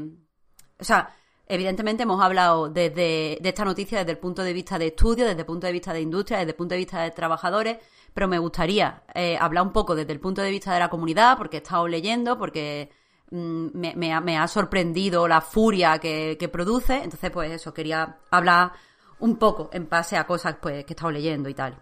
Eh, cuando salió esta noticia, bueno, yo, yo fui la que la publiqué en la web, he estado más o menos pendiente de los comentarios porque, bueno, pues si se iba de madre y había que moderar o lo que sea, ya sabéis que no consentimos que haya insultos y tal entre, entre los usuarios en los comentarios y tal. Pero lo que, pero, pero he visto honestamente mucha mierda. Por ejemplo, al publicarse en Twitter, uno de los comentarios que recibimos es a ver cómo defendéis esto, como dudando de que nosotros ahora eh, pudiéramos, o sea, pudiéramos ponernos parte de CD Projekt. Pero por otro lado recibíamos mensajes diciendo que que yo que sé, que teníamos que eh, ahora no jugarlo, que es lo que teníamos que hacer, pero que por otro lado hemos jugado a los juegos de, de Naughty Dog, que tiene una política, mm, según creo, aún peor que la de CD Projekt en cuanto a horas extra, porque no tienen la ley polaca esta que hace obligatoria el pago de las horas extra. Y no sé, me, ha sorprendido que esto, que esto se use contra los propios jugadores. he estado leyendo que hay gente que va a dejar de jugar porque esto ha sido la como la gota que ha colmado el vaso de, cierto malestar hacia CD Projekt, otras personas que defendían su derecho a jugar y, quería compartir pues eso, un par de reflexiones. A ver, yo eh, no creo que vaya a jugar a, Cyberpunk eh, y he jugado, entiendo la contradicción que eso supone, mm, habiendo jugado y habiendo disfrutado mucho eh, de la Sofás parte 2. No, mi, mi, decisión. O sea, creo que, creo que es imposible en eh, viviendo en, una sociedad capitalista ser coherente en el 100% de, la, de las cosas que hacemos. Eh, y, bueno, es esta, esta contradicción la que me ha llevado a estar esta semana leyendo y reflexionando sobre el tema. Eh, yo no voy a jugarlo simplemente porque, y esto es 100% personal, me parece que un juego cyberpunk que se ha hecho con bajo, bajo ciertas políticas que reflejan lo que el cyberpunk quiere denunciar, el juego en sí me parece poco coherente. Y como persona que se dedica a hablar de cultura, no sabría cómo abordar eh, esta contradicción que el juego tiene entre la forma en la que se ha hecho y las ideas que entiendo quiere representar a ascribirse al género cyberpunk. Entonces, esto es 100% personal. Esto no, evidentemente solo nos pasa a los que estamos en la prensa. Vale, pero ¿qué se puede hacer eh, si nos desagrada esto que pasa de CD Projekt? O sea, si no nos desagrada, si, si a ti como jugador esto no te produce ningún tipo de, problema? ¿O crees que los desarrolladores en realidad se, van, se han hecho esto con mucha ilusión y lo justo sería jugarlo? O tal, juégalo, honestamente, juégalo, no pasa nada. Eh, creo que vivimos en, en una sociedad, o sea, yo no comparto tu opinión, pero creo que vivimos en una sociedad en la que tenemos, o sea, estamos, tenemos mucho trabajo, estamos sometidos a un montón de presiones. Este año ha sido especialmente duro para la salud mental de las personas y si a ti lo que te va a hacer feliz es jugar al Cyberpunk, y, lo llevas esperando con mucho, mucho tiempo y crees que esto es lo mejor que puedes hacer, hazlo. No, no pasa nada, no, no tenemos que atacar a la gente que vaya a jugar a Cyberpunk porque esas personas no tienen nada que ver en cómo se realiza el juego y ya y es que de verdad no hay consumo ético dentro del capitalismo. Así que si tu, tu, tu incoherencia con, el, con, la ética va a ser el cyberpunk, pues ya está, pues todo el mundo tiene incoherencia y todo el mundo hace cosas que no hay que hacer. Pero si por otro lado no, nos molesta y queremos hacer algo, yo personalmente no, no lo voy a jugar y no, y no comentaré el juego porque, según tengo entendido, ahora se miren también mucho las métricas eh, sobre qué se habla del juego, si el juego se sigue en Twitch, así que por mi parte lo que voy a intentar, a lo mejor no lo cumplo y, caigo en otra contradicción y bueno, pues ya está. Eh, eh, pero es no, no jugarlo y no hablar de ello, porque creo, en mi experiencia, y esto es algo que odia la gente cuando lo digo, pero bueno, en mi experiencia como vegana, eh, me he dado cuenta de que eh, las personas, los consumidores, tienen cierto poder. En, en, eh, porque, porque cuando yo empecé a hacer vegana no había productos veganos en los supermercados, no aparecía la etiqueta vegana en, en los alimentos, no había alternativas veganas en los restaurantes y ahora, coño, en el bar de abajo de mi casa tienen leche de soja. O sea, que hablando de veganismo y siendo veganos y compartiendo la forma en la que vivimos, hemos conseguido cambiar un poquito, aunque sea un mínimo, el, el mundo en el que vivimos. Y como yo creo eso y mi experiencia me ha dicho que puedo tener parte de razón, yo no lo voy a jugar. De todas formas, si aún así lo queremos jugar, pero nos disgusta, otra opción que, he visto que podría ser interesante es no comprarlo de salida. He estado mirando eh, cómo, o sea, lo poco, la poca información que hay sobre cómo eh, se mide el éxito de juegos desde un nivel eh, de producción y eh, bueno, es importante tener la marca de enormes ventas de salida, no solo desde el punto de vista del marketing, sino desde el punto de vista de cuentas que hacen los mm, estudios para sus productores. Entonces, a lo mejor si esperamos una semana para comprar el juego, estamos haciendo estamos marcando cierta diferencia. Igual que si nos quejamos en redes sobre lo que no nos gusta. Mirad toda la, maquinaria que ha puesto en marcha CD Projekt porque ha publicado esto Jason Schrader. Quiero decir, lo publicó, sacó el, jefe del estudio un comunicado. Entonces, si a lo mejor lo compramos tarde y, no, y, expresamos por qué lo estamos haciendo, también podamos marcar una diferencia. Y por último, y espero no haber aburrido a nadie, eh, una de las cosas que os quería decir es que creo que eh, estamos cambiando, hablando de crunch, eh, la industria. Y lo estamos haciendo poco a poco, aunque estemos en un, en un en una sociedad capitalista. Porque el hecho de que CD Projekt pensara o considerara hace unos años que era interesante hablar con Jason Schroeder, que es una persona que ha condenado públicamente siempre el crunch, y decirle que ellos no iban a tener esas políticas obligatorias, es porque pensaban que eso, o sea, la única, el único motivo que tenía CD Projekt para hacer eso es que consideraba que a nivel de imagen eso le iba a beneficiar. Y si lo consideraba es porque el crunch está mal visto y porque los jugadores cada vez están más atentos a ese tipo de prácticas. Entonces, eh, hablando de esto y denunciándolo y, y, y pues considerándolo y debatiéndolo, estamos cambiando las cosas. Lo que no podemos dejar es que de nuevo, esto que, que al fin y al cabo lo que lo sufren em, son trabajadores que lo que están intentando es entretenernos y hacernos felices, se utilice como arma para atacar a otros jugadores. Tenemos que desintoxicar, creo, la forma en la que hablamos de videojuegos y eh, tenemos que, que, pensar que pues cada vez hay más jugadores y cada vez tienen una visión más, amplio del, más amplia del videojuego y no podemos estar mm, sacando las antorchas cada vez que, pasa algo. No sé si se ha entendido el mensaje, pero básicamente lo que quiero es que nos dejemos de pelear por esto y que cada uno mm, tenga la táctica eh, con respecto a Cyberpunk que mejor le haga sentir. ¿Sabéis? Si te hace feliz jugarlo, que lo juegues. Totalmente, totalmente. Creo que es importantísimo esto, Marta, ¿eh? que también nos, nos hicimos esa pregunta con Red Dead, en realidad, y con Last of Us incluso, ¿no? Que creo que es importante y que dice algo sobre lo importante que ha sido efectivamente destapar este tema de la explotación laboral. Hay gente que nos dice que no lo llamemos crunch, que lo llamemos explotación laboral, si no parece que no va con nosotros. Me parece bien. Eh, y y, es verdad, cada uno tiene que decir lo que quiera, vivir con sus contradicciones o, o ni eso, o, decir que para adelante y, ya está, y no, joder, encima no pelearnos por eso, como decía Marta, que, bastante mal cuerpo nos queda simplemente por hablar de este tema, que no es algo que nos guste, pero es algo que creemos que hay que hacer, como para que encima tengamos que, que, discutir entre nosotros, coño. Y también quiero, quería decir y a lo mejor no debería, ¿eh? Pero me apetece, aunque sea solo para eso, para, para no estar tan de bajón a lo que queda de programa. Yo estoy convencido de que en CD Projekt querían como mínimo hacer menos crunch. Es decir, no, no ganaban nada tirándose un farol de esta forma diciendo que no habría crunch. Supongo que en el fondo sabrían que algo tocaría hacer, vale. Pero creo sinceramente que querían mejorar las condiciones de sus empleados después de The Witcher 3. ¿Sabes? Y, creo que igual que esto, pues en todos lados, ¿no? No sé si en Naughty ha mejorado un poco la cosa, decían en, Kotaku que iban haciendo seguimiento del tema y que claro, es pronto para decirlo, también con Red Dead, igual era Red Dead de hecho. Es pronto para decirlo porque claro, ahora no están en producción, estarán en preproducción de, del siguiente proyecto y el ritmo de trabajo es otro, pero, pero se habla de cambios y de, como mínimo intenciones, ¿no? Que, es evidente que no se puede cambiar un sistema de producción ni, ni, quitarse uno todos los vicios de un día para otro, pero yo creo que el, hecho de haber tomado conciencia entre todos de este problema era un primer paso necesario y que ya estamos en lo siguiente, que es empezar a cambiar las cosas.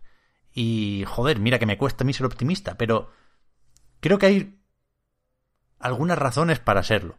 Ya digo, no para ver que se ha atajado el problema, pero sí que, bueno, poco a poco, que, se están poniendo en marcha una serie de mecanismos que deberían acabar en cambios positivos para todo esto. Y creo que CD Projekt está en ese barco, que es consciente de que tienen ahí un problema, primero de imagen, seguramente, pero después eh, un problema interno. No hace falta ni decirlo, pero no tienes. no, es o sea, es contraproducente para la empresa quemar talento y minar la productividad de tus trabajadores porque se rinde menos cuando estás cansado, bla, bla, bla, bla, bla. Quiero creer que, había buenas intenciones en CD Projekt y que se han cumplido hasta donde hasta donde sea, pero me joder, me creería que alguien me dijera con todo el calvario que hemos pasado ha sido mejor que con The Witcher 3. ¿Sabéis? Sí. Sí, estoy, estoy de acuerdo, estoy de acuerdo. Eh, yo de hecho creo además que, que, CD Projekt tenía este compromiso, que era no hacer horas extra obligatorias. Eh, y, por eso quizá puso los retrasos o por eso intentó cuadrar otra vez la producción y no ha salido. Quizás el debate, y esto es, esto ya sí que me voy a lo impopular, quizás el debate es, ¿necesitamos estos juegos tan grandes? ¿Tienen que ser todos los juegos tan ambiciosos?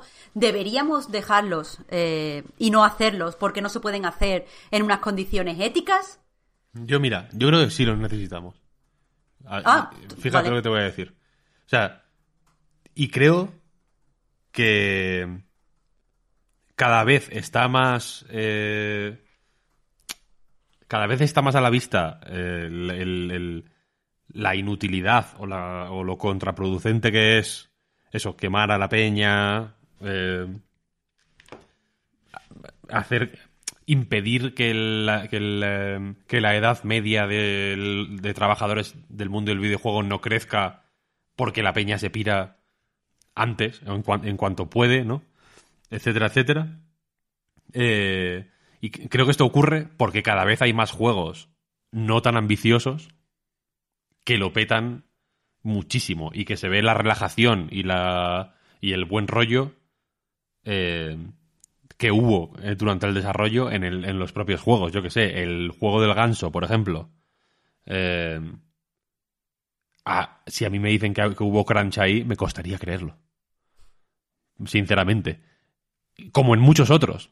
¿Sabes lo que quiero decir? No digo que no, que no haya habido horas extra o fines de semana trabajando, pero lo que no ha habido es, y en esto eh, Jason Schreier hace mucho eh, énfasis, es la parte cultural del crunch, que es, yo creo, la endémica y la, y la, y la auténticamente problemática, ¿no? La que. La que. Al final, poniéndonos materialistas, si queréis, pasa por decirle a los inversores que el juego va a estar en X tiempo, sabiendo que en X tiempo no puede estar, y decirles a los empleados que. que va a estar en X tiempo y que no se va a hacer crunch, y que sabiendo que no va a ser así y luego decirles que hay que arrimar el hombro y luego que no sé qué y luego haciendo este estos juegos mm, perversos a mi modo de ver de quedar bien de puertas para afuera mientras de puertas para adentro te sudan un poco los cojones o ir con la sonrisa eh, sabiendo que, que, que no hay nada por lo que sonreír en el, en el sentido de no, no, pero en lo del 10%, tal, tal, tal, tal. A mí eso, insisto, me parece una trampa mortal. No, Eh, un cepo para osos que no, que, no hay que verlo como, como nada bueno. Eh, y, es por, y es por eso, pero para mí eso no le quita valor a los, a los juegos extremadamente ambiciosos y a los juegos enormes y a las hiperproducciones. Creo que, creo que nunca ha habido menos que ahora. De hecho, salen un juego de esos al año, como muchísimo. El Pero- resto No sé, pero se mantienen los que salieron es- antes. O sea, se- ¿sabes? Son sostenidos en el tiempo, los cuádruples As. Puede ser, pero lo que quiero decir es que yo no creo que. Yo no creo que el, el, el- el juego ambicioso sea el problema. Creo que es. Creo que es un objetivo o una diana mucho más fácil y mucho más. eh, y mucho más en- identificable y mucho más fácil de combatir en el sentido de que tú dices, vale, los AAA son. eh, son fruto de un sistema de producción injusto y criminal y, que, y con el que no quiero colaborar, no los compro. Ok, ¿no? Diana fácil. Ya está, has acertado porque efectivamente es una forma. Es la forma de actuación individual más directa y, más. Y la, única, en realidad, que tú puedes llevar a cabo. Punto. No lo compraste ya está. No has participado de ello. Eh, pero la, el auténtico problema y la manera real de combatir ese, ese tipo de prácticas, joder, es eh, de, de amplitud histórica y cultural, en el sentido de que tienes que hacer activismo diario para eh, tratar de cambiar la manera en que la gente ve eh, estas horas extra, entre comillas, este crunch, entre comillas, esta explotación laboral, entre comillas, porque todo es entrecomillado, porque no hay un término, porque, la, porque evidentemente la industria que se beneficia de esa explotación laboral se ha encargado de difuminar y de emborronar por completo cualquier término que pueda hacer que la discusión sea clara y directa y llegar a, unas conclusiones, ¿no? Aquí cuantas menos conclusiones podamos sacar, mejor. Porque, porque menos eh, responsabilidades vamos a pedir y menos responsabilidades van a, y menos explicaciones van a tener que dar ellos, ¿no? A mí siempre me, me ha parecido una gilipollez esto de eh, de las empresas como eh, reconociendo el crunch y tal y prometiendo que van a hacer cosas, porque yo lo que creo es que lo que van a hacer es ocultarlo mejor. En vez de ponerle, en vez de barrer los problemas debajo de la alfombra, van a poner una alfombra más grande, delan- encima de la que ya habían barrido todo- todos los problemas debajo. Y, y, la, y la cosa es que eso, que joder, que el, que el- yo entiendo que el, que el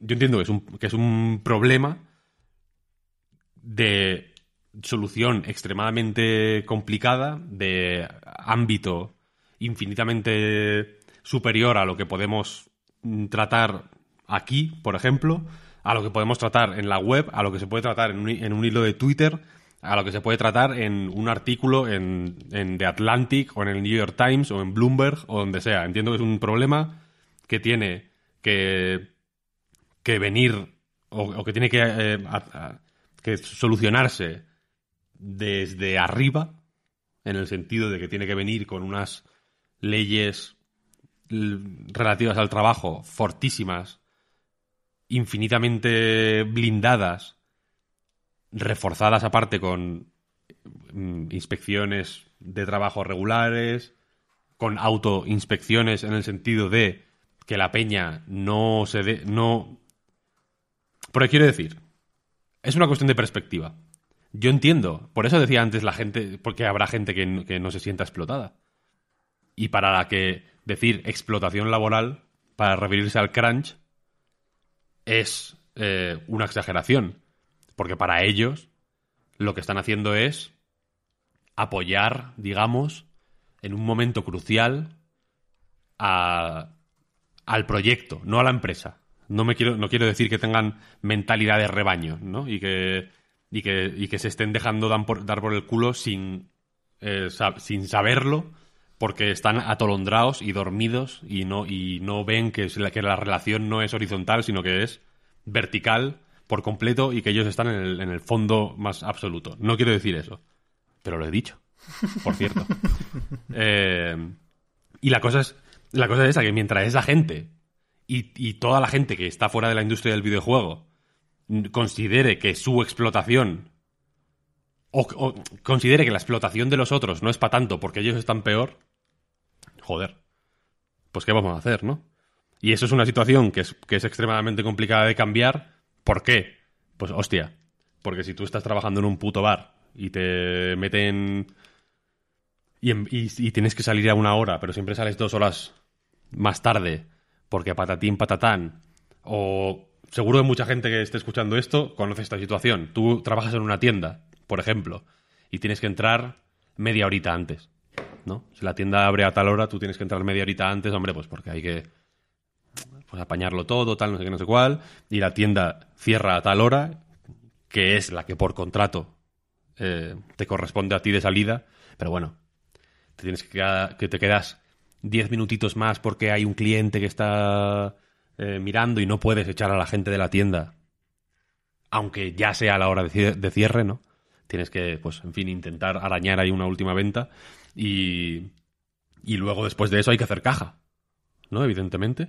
Y, y quizá hay que hacer inventario alguna vez, ¿no? Entonces igual normalmente sales 30 minutos tarde o 45 minutos tarde, ya le has regalado a tu jefe o a tu jefa o a quien sea una hora, una hora y media, todos los putos días, por la puta cara. Eh, pero igual hay que hacer inventario un día y bueno, igual eh, tardas 3, 4 horas en hacer el inventario, ta, ta, ta, y al mes pues le estás regalando una puta semana. ¿Sabes lo que quiero decir? Pero ¿qué pasa? Que no puedes decir nada porque necesitas el curro, ¿no? Porque el puto alquiler está muy caro, ¿no? Y el... Y el y el, ah, y, el, el gas y la electricidad y el agua y su puta madre está muy caro, ¿no? Al final. Y la gasolina para llegar al trabajo está muy cara, etcétera, etcétera. Entonces te tienen cogido por los cojones. O por el coño. Porque es una situación transversal. absolutamente. Y es, y, Y es jodido, coño. Es, es muy jodido. Y evidente. Y todo eso viene de, comprar o no un juego. ¿Sabes lo que quiero decir? Pero la, la cosa es que mientras como sociedad haya una mayoría extrema que esté tan eh, eh, que, que le tengan el cuello tan pisado que no pueda ni siquiera permitirse el lujo de empatizar con la situación de mierda de otra persona porque es una debilidad que, que, no quiere ni permitirse para no tener que verse en el espejo de alguna forma y sentir que está siendo eh, ella misma explotada y que está en una situación de mierda y que, y que, y que probablemente merezca la, la, lástima y, y, la pena de los demás, en realidad. Mientras haya que dar gracias y aplaudir con las orejas porque te están pagando, ya no voy a decir el salario mínimo interprofesional, yo qué sé, 1.200 euros por currar 8 horas por contrato, ocho y media, nueve, nueve y media de facto, eh, todos los putos días, en un, en un trabajo que no te dice nada y que, y que haces únicamente para, pues porque tienes que hacerlo, ¿no? Es una situación que la gente más joven y que esté entrando en el mercado laboral quizá no comprende, pero eh, cuando pasan los años es lo que se conoce como alienación, ¿no? Al final te, es una puta noria que te metes ahí y que no sabes ni dónde estás en cierto momento y que, y que, y que es uno de los motivos por los que la depresión, por ejemplo, es, es un problema creciente y ha sido históricamente un problema creciente cuanto más eh, se ha cuanto esta, cuando esta situación se ha vuelto más pronunciada, ¿no? O más explícita. Y en fin, Vaya, que ya digo.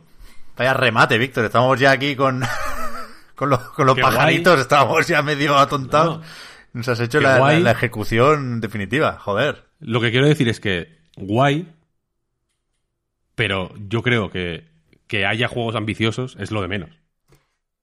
Víctor. Ah, y a, al revés, al es... revés. Creo que, joder, por lo menos que se ilusionen con algo, ¿no? Mejor eso que estar en el puto Primark a las 4 de la mañana haciendo inventario. Como habrá alguien, igual hay, hay, alguien escuchando este podcast haciendo el puto inventario en el Primark, que les he visto yo alguna vez, ¿eh? Cuando yo volvía borracho del Burley. Haciendo el inventario. Creo que has enlazado muy bien los temas que has enlazado, pero honestamente, eh, mmm, no, no, no, te, has valido de eh, definiciones poco claras para tener el discurso. Porque una de las cosas que estás diciendo es juego ambicioso. Sí, puede haber juegos ambiciosos, pero puede haber juegos ambiciosos de muchos estilos. El problema que hay con el cuádruple A, o que yo creo, por lo menos, que es lo que tendríamos que, eh, quitar, no es su ambición o la ilusión que pueda producir los trabajadores. Aún así, recordando que honestamente todos los trabajos son una mierda. No se debería trabajar. Abol eh, tenemos que abolir el trabajo. Porque a mí me encanta mi curro, pero honestamente hay días que no me apetece trabajar. A mí a lo mejor hoy no me apetece estar aquí grabando, que sí, en este, en este caso concreto sí. Pero hay otros días que no me apetece estar haciendo noticias y que me gustaría no trabajar. Todos los trabajos ahí, son malos y todos los trabajos tienen parte ilusionantes y no ilusionantes. El caso, Víctor, es que tenemos que, que, hablar de qué es un juego ambicioso. Porque creo que ahí es donde hace un poco de, de agua tu discurso. Eh, el problema que yo creo que hay con los cuádruple es que, primero, tienen una inversión muy, muy, muy, muy, muy, muy grande, que sea, eh, por lo que conlleva mucho más riesgo y eh, necesita ser recuperada con, o sea, con muchísimos más beneficios para que a los productores le eh, salga rentable tener a lo mejor, me lo voy a marcar, 200 millones a 6 años. Eso es mucho dinero, eso es mucho riesgo. Eso eh, necesita que después dé muchísimo dinero. ¿Y cómo se, se puede garantizar que dé tanto dinero? Por un lado, y además de unos presupuestos de marketing grandísimos. Recordemos, por ejemplo, que el Genshin Impact ha tenido 100 millones de dólares en marketing, nada más. O sea, además de con estos presupuestos, tiene que ser haciendo un juego que seduzca a una gran cantidad de gente. Y para eso le tienes que poner una gran cantidad de, de características. Eso no es ambición. Eso es un producto eh, que, tiene que contentar a muchísima gente en un gran mercado. Decir que eso es lo que ilusiona, pues no estoy de acuerdo. Pero aparte de eso, eh, como cada vez ha ido creciendo más la tecnología y cada vez tenemos eh, mejores pues consolas y mejores PC y mejores tal, eh, ahora mismo lo que, lo que se considera un producto grande es un producto de última tecnología.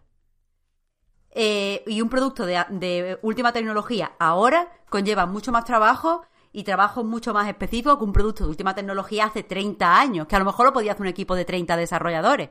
Ahora se necesita un, equipo de 900, de 1000 o de 1500 trabajadores.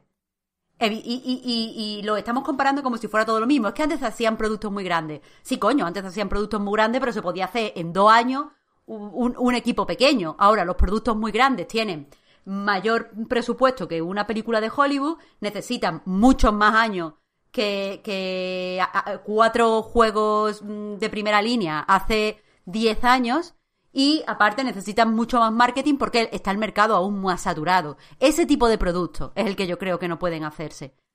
Y ese tipo de producto es el que creo que eh, tiene, se hace con prácticas laborales cuestionables. Por lo que decía, porque hay una, un grupo de personas, una serie de inversores o de productores monetarios que meten eh, eh, eh, desorbitadas cantidades de dinero esperando recibir desorbitadas cantidades de dinero y eso hace que hay unos plazos que hay que cumplir sí o sí y una imagen que mantener sí o sí. Y eso es lo dañino, no que el producto sea más o menos ambicioso o que se haga con más o menos ilusión o que sea más o menos grande. Productos grandes sí, productos de 400, ho- estoy eh, en la hipérbole, pero productos de 400 horas donde puedes ponerle 12 millones de caras y formas de ojos diferentes al protagonista y donde vas a tener 80 dramas diferentes con 23.000 finales, no, eso a lo mejor no es sostenible y si no es sostenible pues no lo es. Tampoco es sostenible, ya que decías, Víctor, lo del Primark, el fast fashion, el fast fashion que, que sostiene eh, Primark y H&M y todas estas tiendas. No es sostenible. Evidentemente entiendo que hay gente que tiene que consumir eso, eh, ya sea porque sea la única mm, forma de escape que tienen del capitalismo o porque son mm, no, tienen demasiado presupuesto para vestirse o por mil millones de razones. Y, no quiero meter más toxicidad en el ambiente criticando a esas personas. Pero no es sostenible y se tendría que acabar. Y decir que se tendría que acabar no va en contra de esas personas o, de la afición que tengan esas, ese- ese- o sea, las decisiones morales que tomen ese grupo de personas. Sí que hay que criticar eh, el triple A y el cuádruple A. Y eso no quiere decir que no haya juegos grandes o que no haya juegos ilusionantes. Pero no podemos hablar de juegos ilusionantes como sinónimo de cuádruple A porque no lo son. Sobre todo porque esta cultura del crunch que estabas mencionando está intrínseca, que sí, que es lo que hay que criticar, estoy de acuerdo contigo.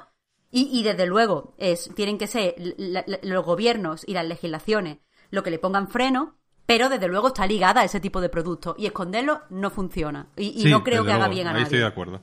Ahí estoy de acuerdo, Eh, vaya, estoy de acuerdo. Va, vale. Pero, Eso era. in- Pero, sigo creyendo que no hay nada intrínseco a un juego como The Last of Us Parte 2. No voy a decir Cyberpunk porque igual es una mierda, no lo sé. The Last of Us Parte 2 a mí me parece bueno. Y me parece que, se, que, que lloró gente haciéndolo, por Sí. decirlo de esa manera. Eh, pero he estado tomando notas. Efectivamente, eh, las inversiones son muy grandes y ese gran riesgo hace que los juegos tengan que apelar a más gente, ¿no? Ok.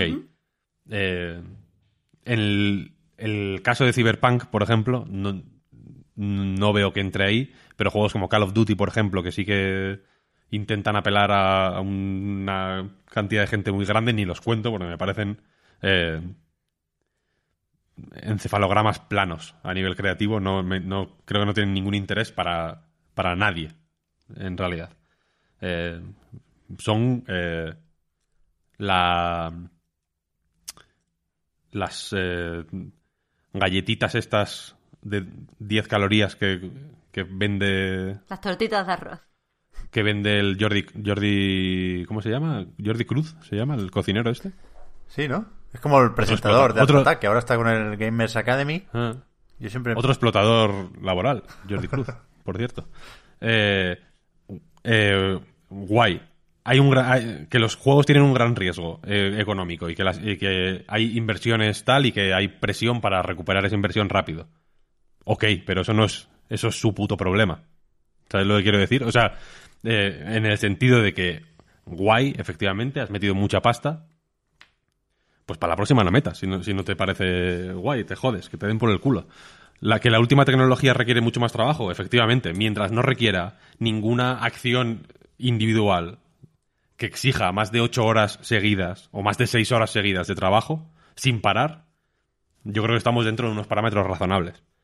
Eh, que se... Quiero decir que desde arriba, de nuevo, porque esto mm, no olvidemos que es un problema de arriba abajo, ¿eh? que desde arriba te piden hacer 12 horas. Yo creo que no hay ningún proce- proceso de trabajo, eh, no hay ningún modelo 3D, ni ningún eh, efecto de sonido, ni ninguna tecnología, ni ningún ni ninguna programación de, de sistemas de juego, ni etcétera, etcétera, que tengas que hacer por cojones, sí o sí, en 12 horas seguidas.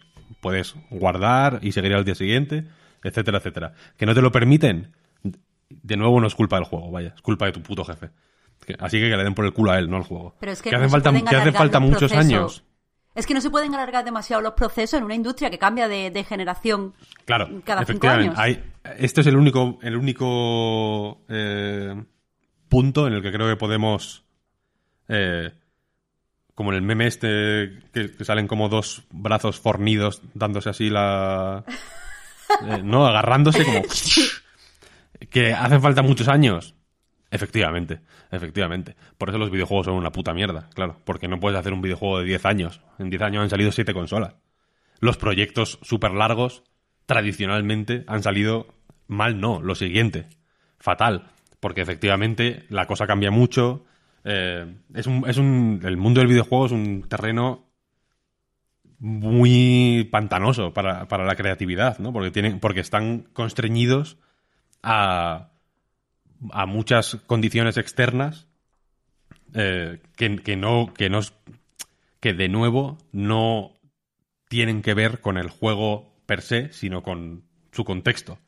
Entonces quizá lo que hay que cambiar es el contexto en todo esto no quizá lo que hay que cambiar es pues joder el el ciclo de tener consolas cada tres años nuevas.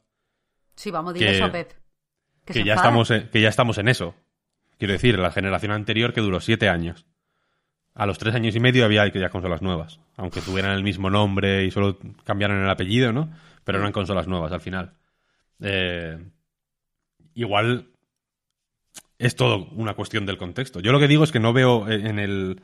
Igual lo hay, ¿eh? Ojalá alguien me pueda abrir los ojos en ese sentido. Animo a la gente a, a que me los abra. Pero yo no veo ningún ningún proceso de la, en la creación del videojuego que eh, más allá de su de, de- las de cosas externas quiero decir eh, ya sea la presión de los inversores la presión de la tecnología constantemente cambiante la presión de los jefes que piden más de lo que saben, de hecho, porque lo saben, ¿eh? que es razonable pedir. No veo nada en el desarrollo del juego que, que sea imposible, simplemente. Veo, pues, pues un, pues un, contexto hostil en general, que sí que creo que hay que cambiar, pero el, en el, el gran triple A, ese juego de 400 horas que dices tú, no veo ningún motivo para no hacerlo. Que no sea contextual, ya digo. No sé, te podría contestar que eh, sobre el contexto, pero Pep nos está diciendo que tenemos que cortar. Ah, es que no estoy haciéndole caso. Ahí hay que darle dinamismo al programa, ya lo estoy Venga, hablando. dinamismo, dinamismo, Así que venga, seguimos. Pep. que, me, sabe mal, ¿eh? Que estoy aquí escuchando, pero es que No, no, no, no. no, no creo que hoy podamos quitar nada de lo que viene a partir de ahora. Y llevamos ya un buen rato. Venga, claro, dale. claro. Si tienes razón, Pep. De hecho, me, me sabe mal hacer ahora la intentona de enlazar temas porque, joder, me, parece todavía peor eh, blanquear el, el crunch con Sakurai, ¿no? Estamos aquí con, con estudios occidentales diciendo que esto es lo peor, que el capitalismo, que no sé qué, y después, hostia, mira el Sakurai que no para tú, la, la cara de cansado que lleva, que el pobre es el primero que hace bromas, ¿eh? Y a lo mejor es de nuevo algo cultural, ya sabemos que en Japón son muy de lavar los trapos sucios en casa y nos- no, si hay crunch en Nintendo, desde luego eh, va a ser más difícil saberlo que eh, el crunch de otros lados. Pero bueno, yo qué sé. Sakurai se ha llevado un, un dinerito, ¿eh? Por los Smash Bros. vendido. Está claro, está claro. Que el dinero no compensa, que eso, eso ya lo teníamos claro todos. Enseñó, Sí, pero él, es, él es socio, él es socio. enseñó el piso el otro día, Sakurai. Pero no, no esta semana, porque hemos vuelto a ver a Sakurai para presentar un nuevo personaje de Super Smash Bros. Ultimate, que de hecho son varios personajes. Vienen todos del Minecraft y pues son tan parecidos como cualquier objeto, casi, de Minecraft, ¿no? Pero tienen nombres, son Steve, Alex, eh, un zombie y el otro lo tenía por aquí, espérate, eh, eh, Enderman, que es como, yo qué sé, una sombra. No, estoy puesto en, en, en Minecraft, disculpad. Pero eso, nueva incorporación al juego de lucha de Nintendo sobre eh, la que sabremos más cuando estéis escuchando esto, porque fue una presentación atípica, decía lo de que el Sakurai no enseñó su piso, tampoco jugó con dos mandos a la vez, ni detalló todos los movimientos de este nuevo luchador, porque habrá una presentación el sábado, 3 de octubre, a las cuatro y media hora española, que se emite justo antes que el Minecraft Live, que es lo que antes era la Minecon, que, bueno, era un evento que em- empezó siendo presencial, ¿no? La típica convención americana, pero creo que ya el año pasado, sin COVID ni hostias, se pasó al streaming y fue un programa de tele, entre comillas, más o menos normal, de dos horas y media, ponle. Así que supongo que cabría esperar algo similar este año. Eh, bueno, no sé, ¿qué? Eh, Minecraft en Smash. A mí no... eh, no me gusta porque creo que la estética Minecraft no funciona fuera de Minecraft. No es como un pixel art, ¿no? No, no, no es tan universal ni, ni tan fácil de combinar. Pero... Supongo que... No sé si está... Si está pensado así o qué, pero en... En mitad de una pandemia, a mí si me dan a elegir, yo elijo animar a este, a este personaje, ¿no? Y no a otro. Pero decía Sakurai que, que la parte de la programación sí era complicada, ¿eh? Porque había que tener en cuenta que se pudieran colocar los bloques de Minecraft en todos los escenarios y no sé qué. No tiene que haber sido tan fácil como parece. Pero más allá de eso, a mí, la la verdad, no me gusta especialmente ver a Steve pegándose con Sonic, Snake y toda la familia de Nintendo por otra parte. Pero, pero, pero, creo que es evidente o es innegable lo que tiene Smash de historia del videojuego, de enciclopedia, de museo. Y ahí tiene que estar Minecraft, vaya. No, no, no solo como ente por encima de todas las plataformas, eh, desde luego tampoco solo como franquicia de Microsoft, que ya ha cedido con esta, si no me descuento, dos franquicias, ¿no? Pues está también Banjo Kazooie de invitado, sino incluso como como juego dentro de las plataformas de Nintendo, ¿no? Supongo que será de lo más vendido en Switch, Minecraft, fuera de los first party, ¿no? Así que no, lo que quiero decir es que no me puedo enfadar con esta incorporación. No es un personaje por el que yo pagaría, pero no, no me puedo enfadar. Me parece bien que esté. Mecánicamente puede ser interesante, yo creo, ¿eh? ¿No? Me parece feo llenar la pantalla de bloques, ¿qué quieres que te diga? Y de barras y de... ¿No? De, de hacer aparecer cosas ahí. En general, los personajes que, que plantan mierdas, como el aldeano y tal, no, no, me acaban, no me acaban de gustar. Me parecen poco puros. Que no le pido pureza al Smash, ¿eh? Le pido diversión a raudales. Pero no, no me gustan esos personajes, tío, los que llenan la pantalla de cosas. Ya, ya. No sé. A mí me, me pareció curioso. No me... O sea, lo, lo- lo- lo entiendo. Quiero decir, comprendo la... No, no me parece incomprensible. Que, que yo creo que ya, ya está bien. Está bien, de resumen, nos quedamos de, de momento. Sí, es, es que no- o sea, no- como no he visto más que lo que se vio ayer, no Ya. tengo mucho que decir. No se ha visto ni al Kirby. Uh, cuando se lo come. Hombre, Claro, es verdad, no había pensado. Ah, las imágenes esas que sale con el gorrito, el Kirby, ¿eso es falso? es falso, es falso. Ah, pues me parecía muy cute. Es como de un Kirby que, que hicieron para el Minecraft. Vaya. Ah, No- no al qué revés. triste. Estaba viendo aquí una pestañita porque Sakurai recordó aquello de que Minecraft es el juego más vendido de la historia y está la disputa de si contamos Tetris aquí o no, o son diferentes versiones, pero también no son la del móvil. Bueno, yo qué sé. Si no el primero o el segundo, no, o el tercero, no nos vamos a pelear por eso, ¿no? Pero, hostia, estaba queriendo recordar que el Smash tampoco ha vendido poca cosa. Y de hecho tengo aquí la, la pestañita de Nintendo actualizada. ¿Cuándo fue el último informe? 30 de junio. Y estaba con 19,99 millones. Parece el precio, parece la etiqueta, pero no, jamás, jamás lo van a rebajar a 20 pavos. Estáis flipando que. Pero, que eso, Como que mucho, lo, como mucho lo subirán a 19,99 millones. Igual vale 20 pavos el, el Steve y el zombie aparte. No, no, pero que sí que. Joder, exitazo extremo el, el Smash Ultimate, ¿eh?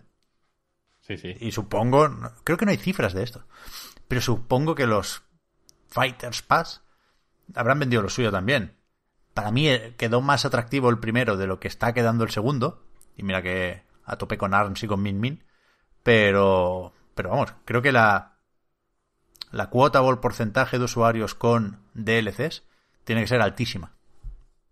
Así que es verdad que, que- que otra cosa no sé, pero que el bonus de Sakurai tiene que ser Tiene que ser potente. tiene que ser bonito. Ojalá para para un Kit Icarus le dé. A mí una cosa que me mola mucho de los Fighters Pass estos y que me y que me hacen pensar que, que el valor a ver cómo lo digo el valor que el valor percibido de estos Fighters Pass a mí me parece mayor porque cada personaje lo veo más currado no digo que en otros juegos de lucha estén menos currados ¿eh? pero digo que aquí eh, resalta un poco más el curro Yo Porque creo que Sakurai lo explica mejor. de su Es que, es que, ojo, ojo las presentaciones que se pega al colega, ¿eh? Lo hace hiper bien. ah que lo, o sea quieres decir que el valor Que lo percibimos percibe es- más es claramente porque- porque... nos lo detalla mejor Sakurai. Pero aunque no se detalle, quiero decir, está claro que. eh, que entre un Rambo en Mortal Kombat. ¿En Mortal Kombat? Sí, en Mortal Kombat. Y. Y un, y un Steve de Minecraft en esto. A, mí al menos me da más sensación de, de, de cambio en el sentido de que, joder, eh, diseñar a Min- al muñeco del Minecraft dentro del Smash Bros. Sabiendo que hay aparte eh, aproximadamente 7 millones de personajes eh, ya en el juego. joder, equilibrarlo, darle un moveset interesante, hacer que la parida de poner bloques funcione, que me parece ya bastante meritorio. eh, a mí me da la sensación de, de valor, ¿sabes? como 20 pavetes por cinco personajes que son cada uno de su padre y de su madre y que son una locura y que joder en el anterior yo recuerdo cuando anunciaron la eh, la planta carnívora del Mario Mm.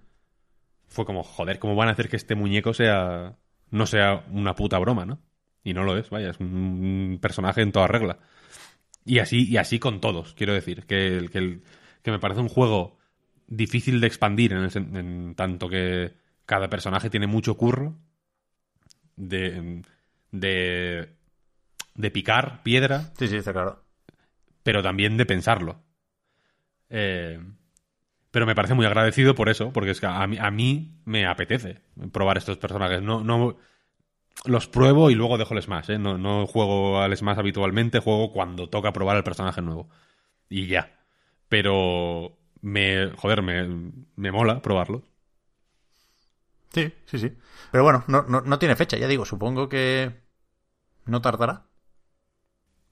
Porque lleva, Lo dirán mañana, digo yo, ¿no? porque ya va tocando y porque, espérate, que tengo aquí la, la página de los aspirantes de este Fighters Pass Volumen 2, que son 1, 2, 3, 4, 5, 6. Le metieron uno más, es verdad. O sea, quedan... Después de este de Minecraft viene- vienen cuatro todavía, ¿eh? Mm, Sí, sí. A ver cuáles serán. Jefe maestro. Todo, todo el año que viene, ya ves. Marcus Phoenix, jefe maestro, el bicho de Lori y un pirata. Y, y una hormiga. De Grounded. Ground. Pero una araña que, que tenga opciones de estas de aracnofobia, de que puedas decidir Claro que le, que le quites. la complejidad del modelo. Estaría bien. Phil Spencer es el último. Uf, ¿No? ¿Te imaginas? que sea como la, la Master Hand, ¿es, Víctor? La, Master Hand. la mano claro. esa. Que sea la mano de Phil Spencer. Yo, si fuera Sakurai, me metería a mí mismo en el juego. ¿No? Ya, pero es que En plan, en plan, mirad, Sería Smash Bros. cute. Es historia de los videojuegos. Está Pac-Man, está Super Mario, está Donkey Kong, está Mega Man, está Snake, está Banjo Kazooie. Pero eso no lo puedes hacer. Poco a poco y luego dices, y yo soy historia de los videojuegos también. Pero si hace eso, la gente pedirá Iwata y no se puede poner Iwata. No, pero Sakurai dice, mira, me meto yo y, y, y se acabó. He despedido a todos los empleados. Ya no hay, ya no hay más Smash Bros. No, con los amigos se puede hacer eso, vaya. El amiibo de Sakurai tiene que estar por ahí rolando. ¿no? Hostia, un amigo, claro, un amigo de Sakurai, imagínate. Un amigo del, del Steve. Ah, coño, he dicho amiibo y quería decir mi, perdón. Pero es verdad, verdad, verdad. Ah, no, bueno, claro. Sí, Misa y está Hitler, ¿no? Pero ahora eh, eh, hay que sacar el amiibo, claro. Sí, sí, sí, del Steve. Sí, sí. Pues a ver, ¿vamos con los juegos o qué? Vamos con los juegos, hombre. Aquí sigues tú con los Nintendos, Víctor. Pues sí. eh, no, he, no he cumplido mi sueño para esta semana, que era hablar de Crash Bandicoot. Ahí se ha, ha- se ha perdido una oportunidad. Que sale hoy, se ve que está muy bien, ¿eh? Semana que viene lo, Lo te- lo comentamos sin falta. Justo ahora, hace. Te lo voy a decir. A las 11 y 57 minutos, ahora son las 11 y 58, me han mandado un código. ¿Qué dices? Así que, claro, en este minuto me habría gustado terminármelo, pero no he podido. No he podido ni siquiera instalarlo. Eh, así que tendrá que esperar a la semana que viene. Esta semana tendremos que conformarnos con otro Battle Royale. Nintendo, no paras de hacer Battle Royale, ¿no? Eh, y el Battle Royale que toca ahora, que salió ayer, ¿no? 1 de octubre, es eh, Super Mario Bros. 35. El Battle Royale de Super Mario Bros. que ya sabíamos que queríamos porque lo había hecho un chaval de YouTube. y, y Nintendo se lo echó para abajo, ¿no? Eh, pero ayer salió, es una descarga gratuita eh, rollo Tetris 99.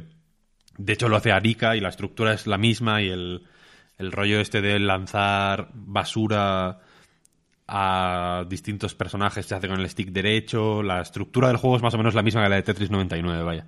Se nota que, que tiene la misma base, por así decirlo. Eh, y estará disponible únicamente hasta el 31 de marzo del 2021, Ujú. si no me equivoco mal. Sí, sí. O sea, si no me equivoco mal. Equivocarse mal. Eh, eso, es una cosa por tiempo limitado.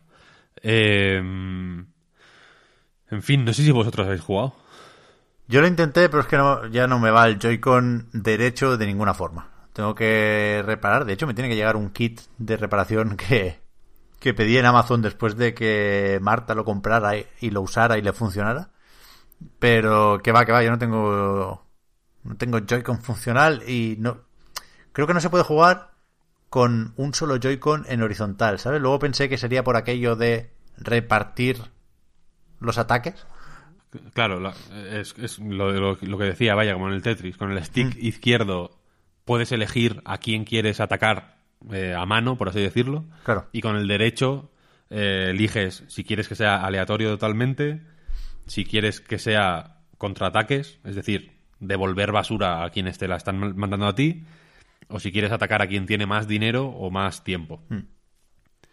Eh, Mucho input Así que hacen falta, hacen falta, en- entre comillas, los dos sticks, ¿no? Por eso, por eso. Eh, sí, di, di. No, no, que, que, que no jugué solo vi a, a Javi quedar segundo en una partida bastante emocionante.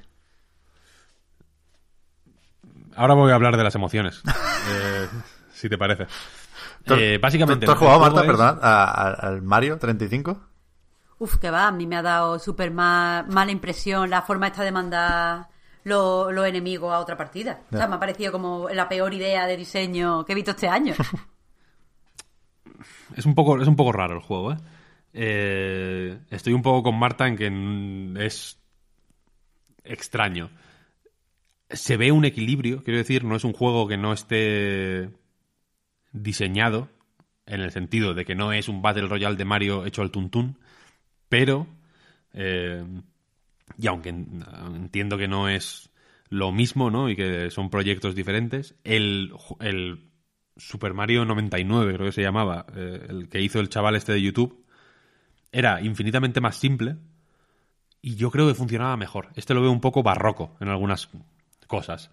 Eh, por ejemplo, al principio de cada partida, el objetivo del juego es quedar el primero, básicamente, ¿no?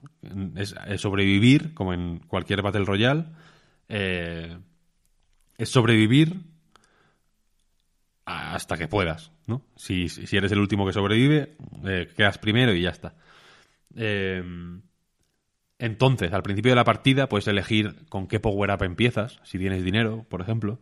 Puedes elegir, puedes proponer un nivel desde el que empezar, que se van desbloqueando a medida que los vas, que vas jugando y que vas consiguiendo avanzar más, etcétera, etcétera. Eh, y luego el juego va de ir hacia adelante. Tiene ideas buenas, en el, como por ejemplo, eh, los enemigos te dan un segundo si los matas con, la, con las bolas de fuego. El tiempo va hacia abajo como en un Super Mario normal. Si te quedas sin tiempo, pierdes. Eh, y los enemigos te dan un segundo si les das con una bola de fuego, dos si les pisas y un segundo extra por cada enemigo que vas pisando eh, sin tocar el suelo. Entonces, si pisas a tres gumbas antes de tocar el suelo, el primero te da dos, el segundo te da tres, el tercero te da cuatro, y así, así sucesivamente. Eh, tiene, este, tiene este tipo de detalles que animan a pensar que en cierto momento, no ahora, ya lo digo, eh, jugar bien va a tener algún tipo de sentido. Ahora mismo, al menos en mi experiencia, eh, llega un punto de la partida, más o menos rápido, en, en, cinco minutos o menos yo creo que puedes llegar a ese punto, en el que no juegas, o sea, en el que no hay que jugar bien, sino que hay que no jugar mal. Quiero decir, que se gana no porque hayas ganado, sino porque el otro ha perdido. Y es una sensación un poco rara. En Tetris 99, por ejemplo, eh, se, puede jugar bien de una forma mucho más activa. Puedes eh, hacer combos largos. Por, ejemplo, en el Tetris 99, la forma más intuitiva de jugar a un Tetris es eh, haciendo Tetris, es decir, haciendo combos de cuatro. ¿Qué pasa? Que combinar eh, Tetris es complicado porque, claro, eh, los Tetris son cuatro filas, ¿no? Y solo hay X cuatro filas que puedes hacer en un tablero de Tetris eh, para, manteniendo un combo activo. Entonces, en cierto momento te das cuenta de que, sobre todo cuando la partida está ya más avanzada, igual te merece no hacer, igual te merece la pena no hacer Tetris, sino hacer combos largos. Y normalmente es mucho más provechoso un combo de 10 que un combo de 3 Tetris. Es decir, un combo de 10 líneas individuales que un combo de 3 Tetris. Aquí, pues bueno, eh, merece la pena conocer el escenario, ¿no? Porque merece la pena saber eh, dónde hay estrellas, por ejemplo. Las estrellas son muy útiles porque si te lanzan muchísima basura, muchísimos enemigos, quiero decir, eh, si vas con la estrella los puedes arrastrar a saco, devolvérselos a quien te los ha enviado o esparcirlos en general por ahí, conseguir muchos segundos y es muy provechoso. La estrella también te la puedes conseguir de forma medio random, pillando monedas. Cada 20 monedas puedes activar una caja que te da o una una seta, una flor, un bloque Pau que mata todo lo que hay en pantalla o una estrella, básicamente. Eh, y que puede ser muy útil en según qué situaciones. Si sabes hacértelas venir, por eso digo que ahora mismo es un poco raro, porque se nota que la gente no está jugando al nivel que, puede o que podría. Eh, entonces, se hace un poco raro porque hay estrellas que. Pues que, que, las tienes que desaprovechar por cojones porque no te están mandando enemigos, ¿no? Eso suele pasar cuando, a partir que, de que quedan cinco personas, se empieza a notar. Pero cuando quedan tres, los enemigos no se suelen repartir bien. O al menos en mis partidas no se han solido repartir bien. Entonces, eh, tú ves, como en el Tetris, eh, hay como muchas partículas que van pasando de una pantalla a otra. Tú ves, ves las 34 pantallas a los lados de lo, lo que está haciendo la otra gente. Entonces tú ves, cuando quedan, cuando quedan solo tres, que yo he visto en alguna partida, quiero decir, que los otros dos se están mandando mierda constantemente y yo estoy ahí como mirando. En plan, pero metedme en la acción. I want some action. Puede ser una estrategia también, ¿no? Porque te pueden asfixiar de esa manera también. Los segundos van pasando más rápido cuanto más avanzada está la partida. Entonces, cuantos menos enemigos te lanzan, eh, menos tiempo extra consigues y, y- y llega un punto en el que el tiempo que se te baja es mayor que el que consigues, ¿no? Por así decirlo. Entonces hay una serie de estrategias que a mí me parecen no muy claras y no muy explícitamente aprovechables o, o un poco arbitrarias o un poco dependientes de más del contexto de la partida. Me parece difícil llevar la partida hacia un punto, quiero decir. No sé si es algo de los Battle Royale, igual en el Fortnite es, es lo mismo, pero el, el Tetris 99 quiero No decir que hables. lo veo más controlable. No me hablen del Fortnite.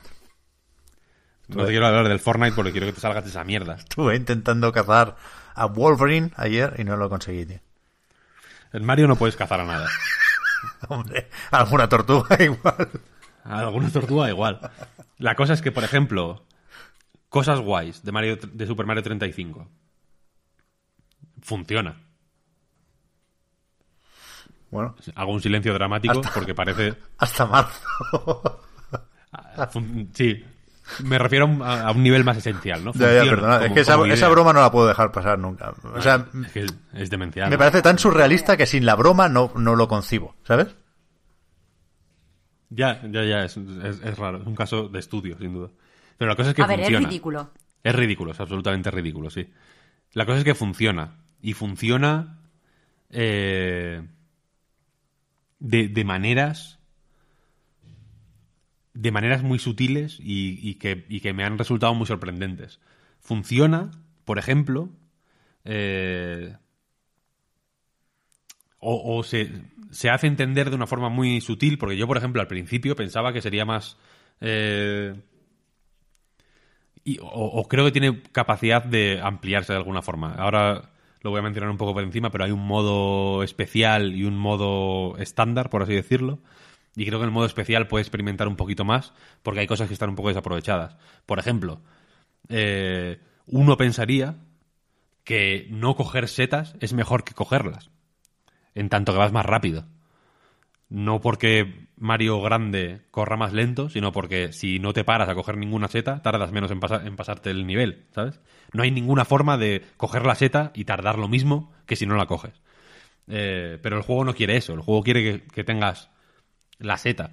Y en cierto momento, pues dices, joder, me renta, ¿no? Porque efectivamente la seta es un paso intermedio hacia la flor y la flor me da tiempo, porque puedo matar a muchos más enemigos, ¿no? Y los enemigos que te que te van lanzando los demás te retrasan porque tienes que pararte a matarlos. Y en según qué niveles, por ejemplo en los castillos de Bowser es más evidente, por cojones tienes que pararte a matarlos porque no hay espacio para pasar. ¿Qué pasa? Si no tienes la flor, no puedes matarlos eh, de una forma óptima. Hay, si solo tienes una seta, pues bueno, igual tienes que ir a toda hostia, que te dé un golpe en un enemigo y cuando estás parpadeando, avanzar todo lo que puedas hasta salir del peligro y luego pues ir con un poco más de cuidado hasta que vuelvas a conseguir una seta, etcétera, etcétera, o eh, ver si tienes suerte y tirar un poco la wild card de la caja de, los, de las 20 monedas, ¿no? Etcétera, etcétera. Toda esa serie de cosas no son mm, perversiones muy fuertes y en algunos casos, de hecho, son simplemente lo que ya hacía el Super Mario Bros. original, un diseño de hace 35 años, eh, solo que mm, retocadas un poquito para pues para acomodarse a un- a la- al nuevo win state, por así decirlo, ¿no? De, Super Mario Bros. 35. pero en general creo que fluye peor que... Lo que, lo que quiero decir es que no me extraña que lo quieran quitar, al final.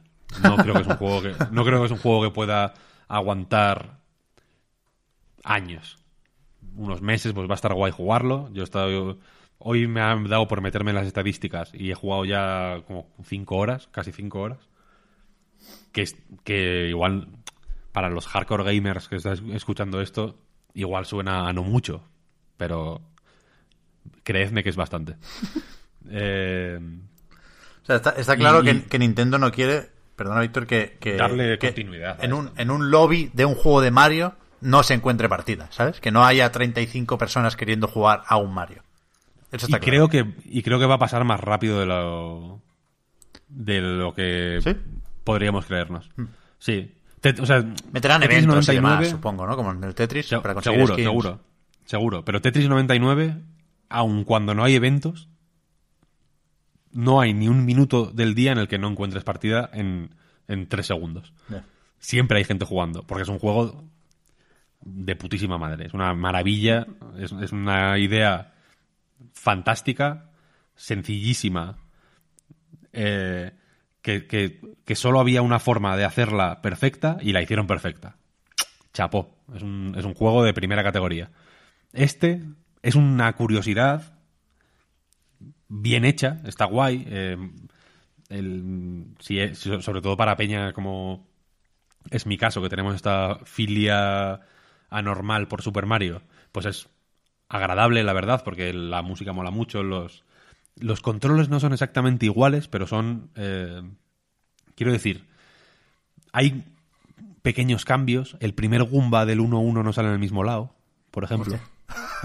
Eh, a lo- lo- los, en el mismo 1-1, los Goombas que caen justo después de, las, de la primera vida extra escondida no caen al mismo ritmo que en el original.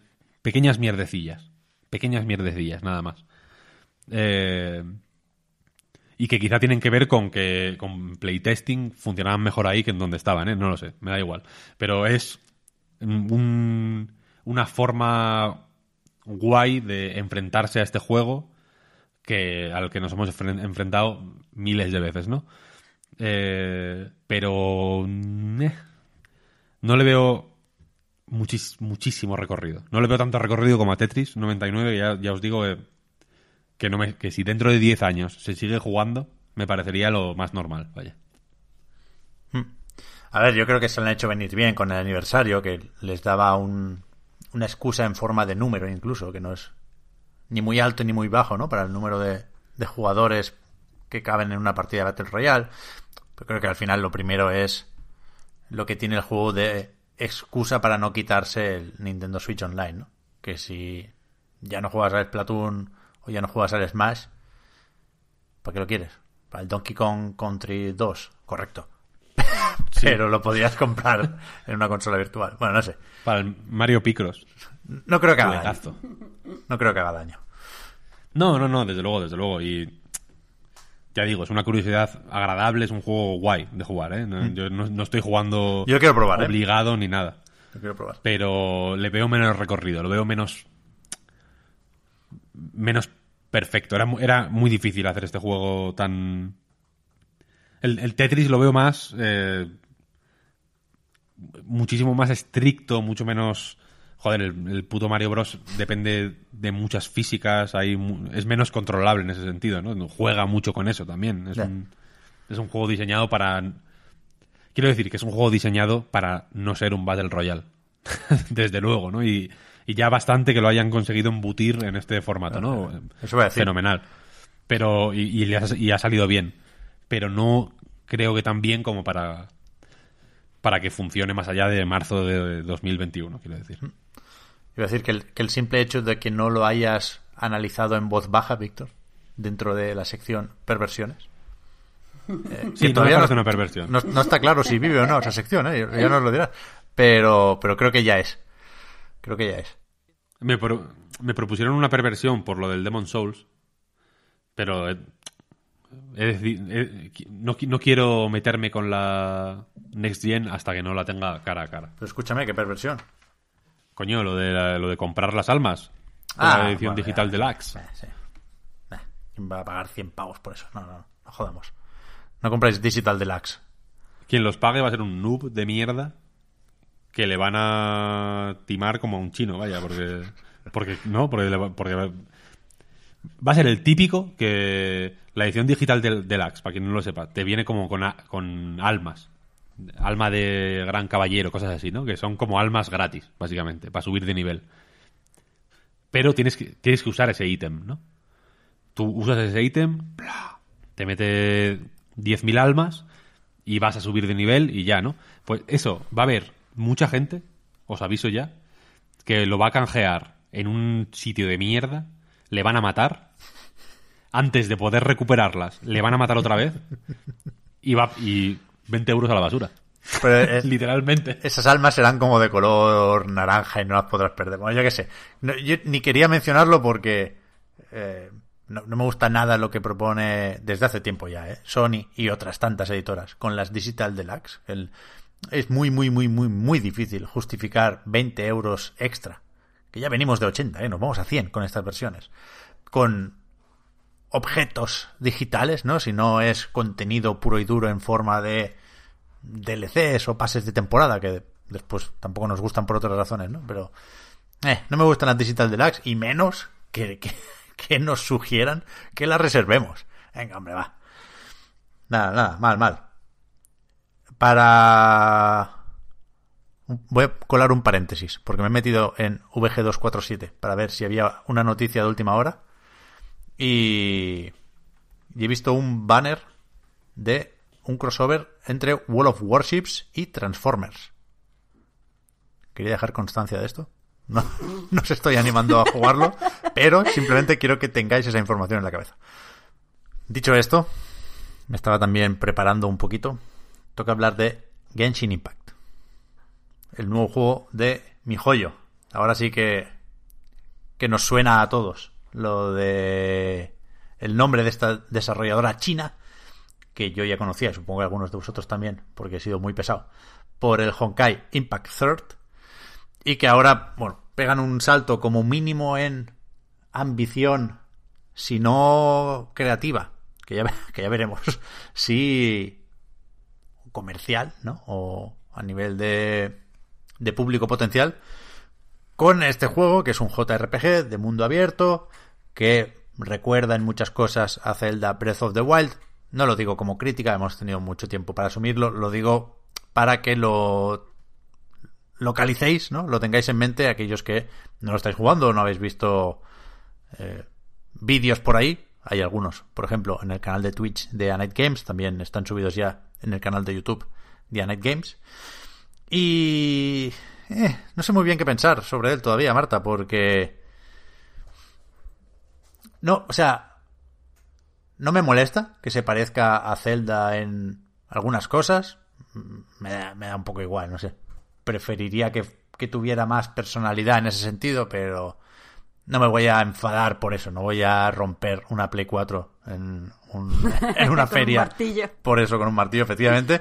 Pero sí, sí creo que ayuda a entender cómo es el juego, ¿no? Porque se parece a Breath of the Wild no solo por la estética, por la hierba alta o por la escalada, que también, sino por, por el ritmo de la partida. O sea, es un, es un mundo abierto moderadamente grande, no lo tengo todo desbloqueado y lo del progreso es importante, lo comentaré también. Pero el juego busca lo mismo y hasta cierto punto lo consigue, de forma que me atrevería a, a, a llamar meritoria lo de que tengas un objetivo marcado, ¿no? La misión principal, por ejemplo, está a 600 metros el marcador. Pues tú vas para allá, pero por el camino te distraes 80 veces. Y te distraes 80 veces de una forma moderadamente orgánica, moderadamente placentera, eh, moderadamente juguetona.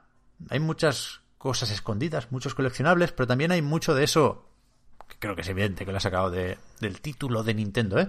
De ver tres piedras especialmente bien colocadas y dices, hostia, aquí tiene que haber algo, ¿no? Voy a romper las piedras y efectivamente me parece un, cofre. Eh, de Zelda, digamos, se ha mirado también lo de los Kolok.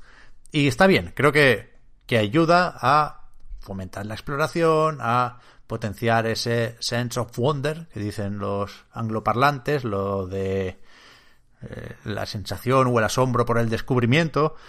Y, y creo que está guay, creo que funciona con el, con el tono del juego, con la idea de la aventura, con el tipo de mapa que plantean, con, con la movilidad. Ya digo, no es muy muy propio, pero creo que es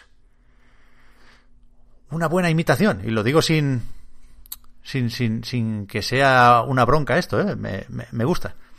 Después está la gran diferencia, que es el combate. Que aquí sí la cosa es muy distinta porque para empezar controlamos siempre a un grupo de personajes, normalmente de cuatro, a veces de cinco si hay un invitado. Al pobre invitado, eh, que no le quedan direcciones en el de pad. Es como se cambian los personajes. Hay que cambiarlo pulsando L1 más triángulo en Play. Tienen un cacao con lo de los botones y la, la configuración que, que es para verlo.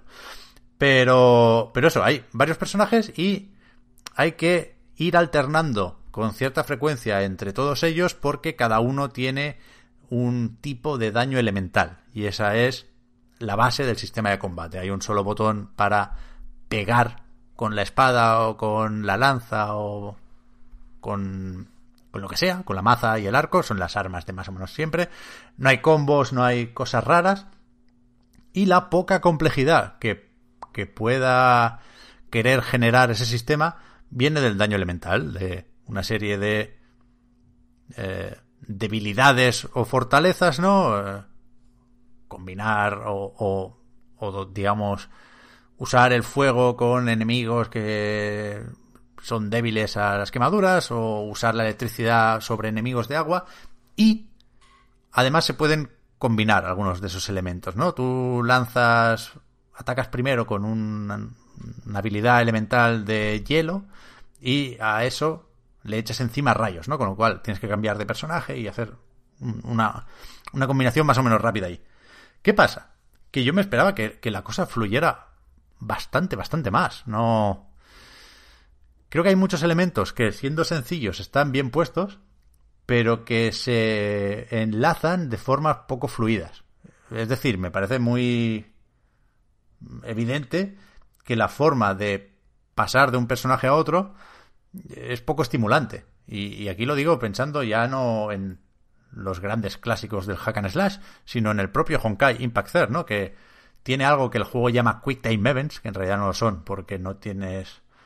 O sea, sabes que tienes que pulsar y tienes bastante tiempo para hacerlo, pero que son, digamos, condiciones que cuando se cumplen, al cambiar de personaje, ese personaje que entra en escena lo hace con un ataque especial. Y eso le da un dinamismo y un rollito y un flow al combate que no sé por qué no está aquí. La verdad, aquí cambias de personaje y simplemente desaparece uno y aparece el otro. Y sí, puedes empezar a atacar rápido para que no. para que no desaparezca el. el daño elemental que había dejado ahí el, el personaje anterior, ¿no? Pero. No sé, creo que. que falta enlazar las mecánicas del juego. Creo que falta enlazar los golpes normales con las habilidades especiales que al final, si, si, si piensas en combos, pues en realidad no, no, no, es una cadena, es eso, son pequeñas series de golpes que, que se bueno se dan con cierta velocidad, pero que, que no está no está bien conectado, no está bien conectado el sistema de combate y, y yo me esperaba que lo estuviera y por eso me está gustando el juego menos de lo que de lo que creí que me gustaría. Es cierto que me va gustando más. Es decir, que las primeras horas se me hicieron muy cuesta arriba, también por lo que tiene de tutorial, pero al conseguir algunos personajes que me gustan un poco más, pues mejora el sistema de combate en particular y el juego en general. La verdad es que sí, con lo cual no, no me atrevo a ser muy categórico con esto, porque a lo mejor, bueno, a la que tenga mi party, mi grupito, pues bien tuneado, eh, me voy acomodando más al combate. Tampoco me gusta, por cierto, lo que se puede hacer eh, a nivel defensivo, que es muy poquita cosa, no hay bloqueo. La esquiva es aprovechar el movimiento, el impulso que en realidad es el arranque del sprint, con lo cual no es nada especialmente específico, no, no es es poco intuitivo hacerlo para atrás, por ejemplo, no no consigues nada o casi nada esquivando en el último momento. La, la parte defensiva está muy, muy descuidada, creo yo, por lo visto hasta el momento. Aunque ya digo, puede cambiar la cosa con incorporaciones al equipo, pero aquí toca abrir el melón gordo, que es que esto es un juego free to play y es... Yo creo que es sorprendente y asombroso que, que, que lo sea. Creo que es valioso para la propuesta el hecho de que mientras ves el, mapa enorme digas, coño, todavía no me creo que esto sea gratis, ¿no?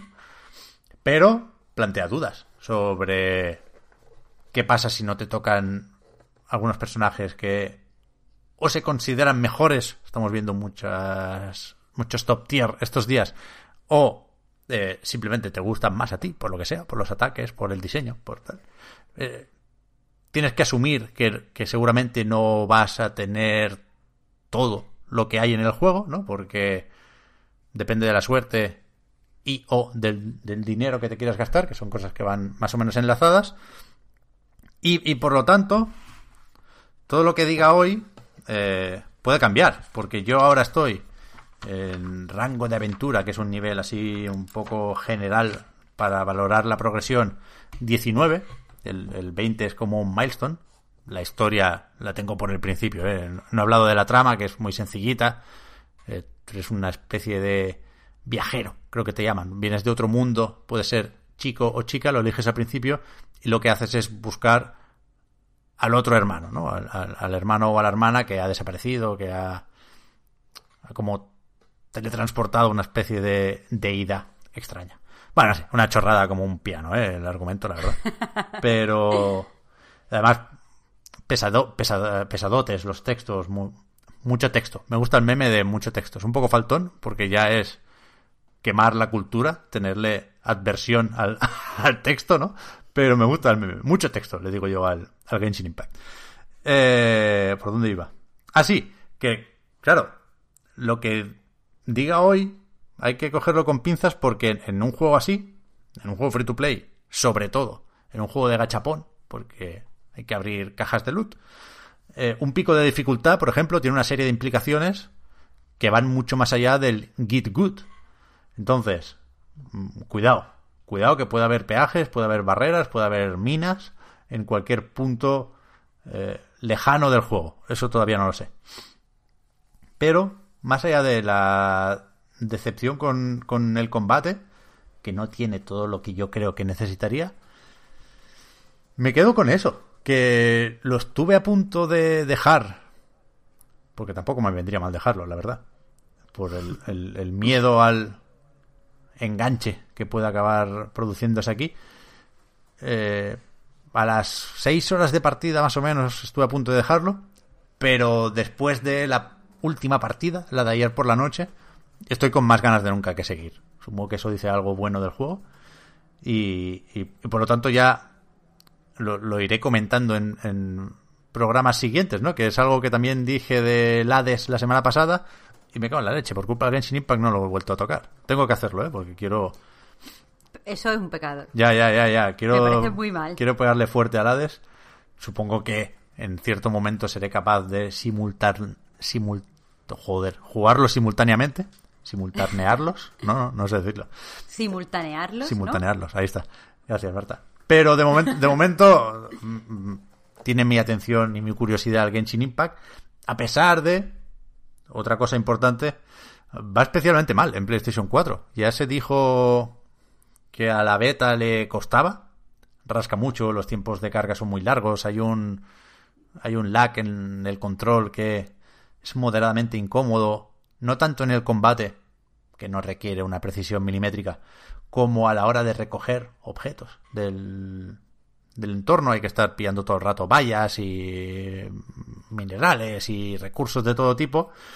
Y a veces pasas corriendo por encima de uno, le das al cuadrado y pasa de largo y no lo coge. Me cago en la leche. Tienes que volver atrás, quedarte un ratito quieto, esperar medio segundo y.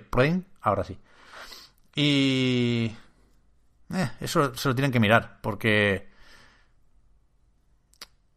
es, o sea, a veces es sorprendentemente fácil dejar un juego por el que has pagado 60 pavos o lo que toque. Imagínate lo fácil que es dejar un juego por el que no has pagado nada, ¿no? Yo, creo que hace poco Genshin Impact en sus primeras horas para, para que la gente no se vaya. Y, y en, en, en, el, en lo técnico, digamos, tiene problemas moderadamente graves en PlayStation 4, voy a decir. Pero claro, después el resto de versiones, PC y móvil, tienen también lo suyo. En PC ha habido polémica con el anti-cheat, con, con la herramienta o el proceso que controla que nadie haga trampas, que lo tuvieron que cambiar porque no terminaba el proceso ni cuando apagabas el juego, ni cuando lo desinstalabas. Y estaban los peceros diciendo que, hostia, que el kernel, que no sé qué. En principio ahora eso lo han cambiado, pero entiendo la desconfianza. No, no tanto, o no, no tendría por qué, porque esto sea chino, sino porque quiero decir, ya hubo evidencias de que algo, algo raro estaban haciendo ahí, ¿no? Con, con el anti-cheat. Pero bueno, no sé, esto no está en Steam, evidentemente, esto es un cliente propio. Pero yo, yo creo que como mínimo hay que probarlo. Bueno, a ver, esto tiene un poco de frivolidad lo de hacer la comparación con las drogas, ¿eh? Entendedme. Pero es verdad que si, si creéis que podéis caer en la rueda de las cajas de loot y del gachapón y de la ludopatía, pues entonces no. Entonces cuanto más lejos mejor.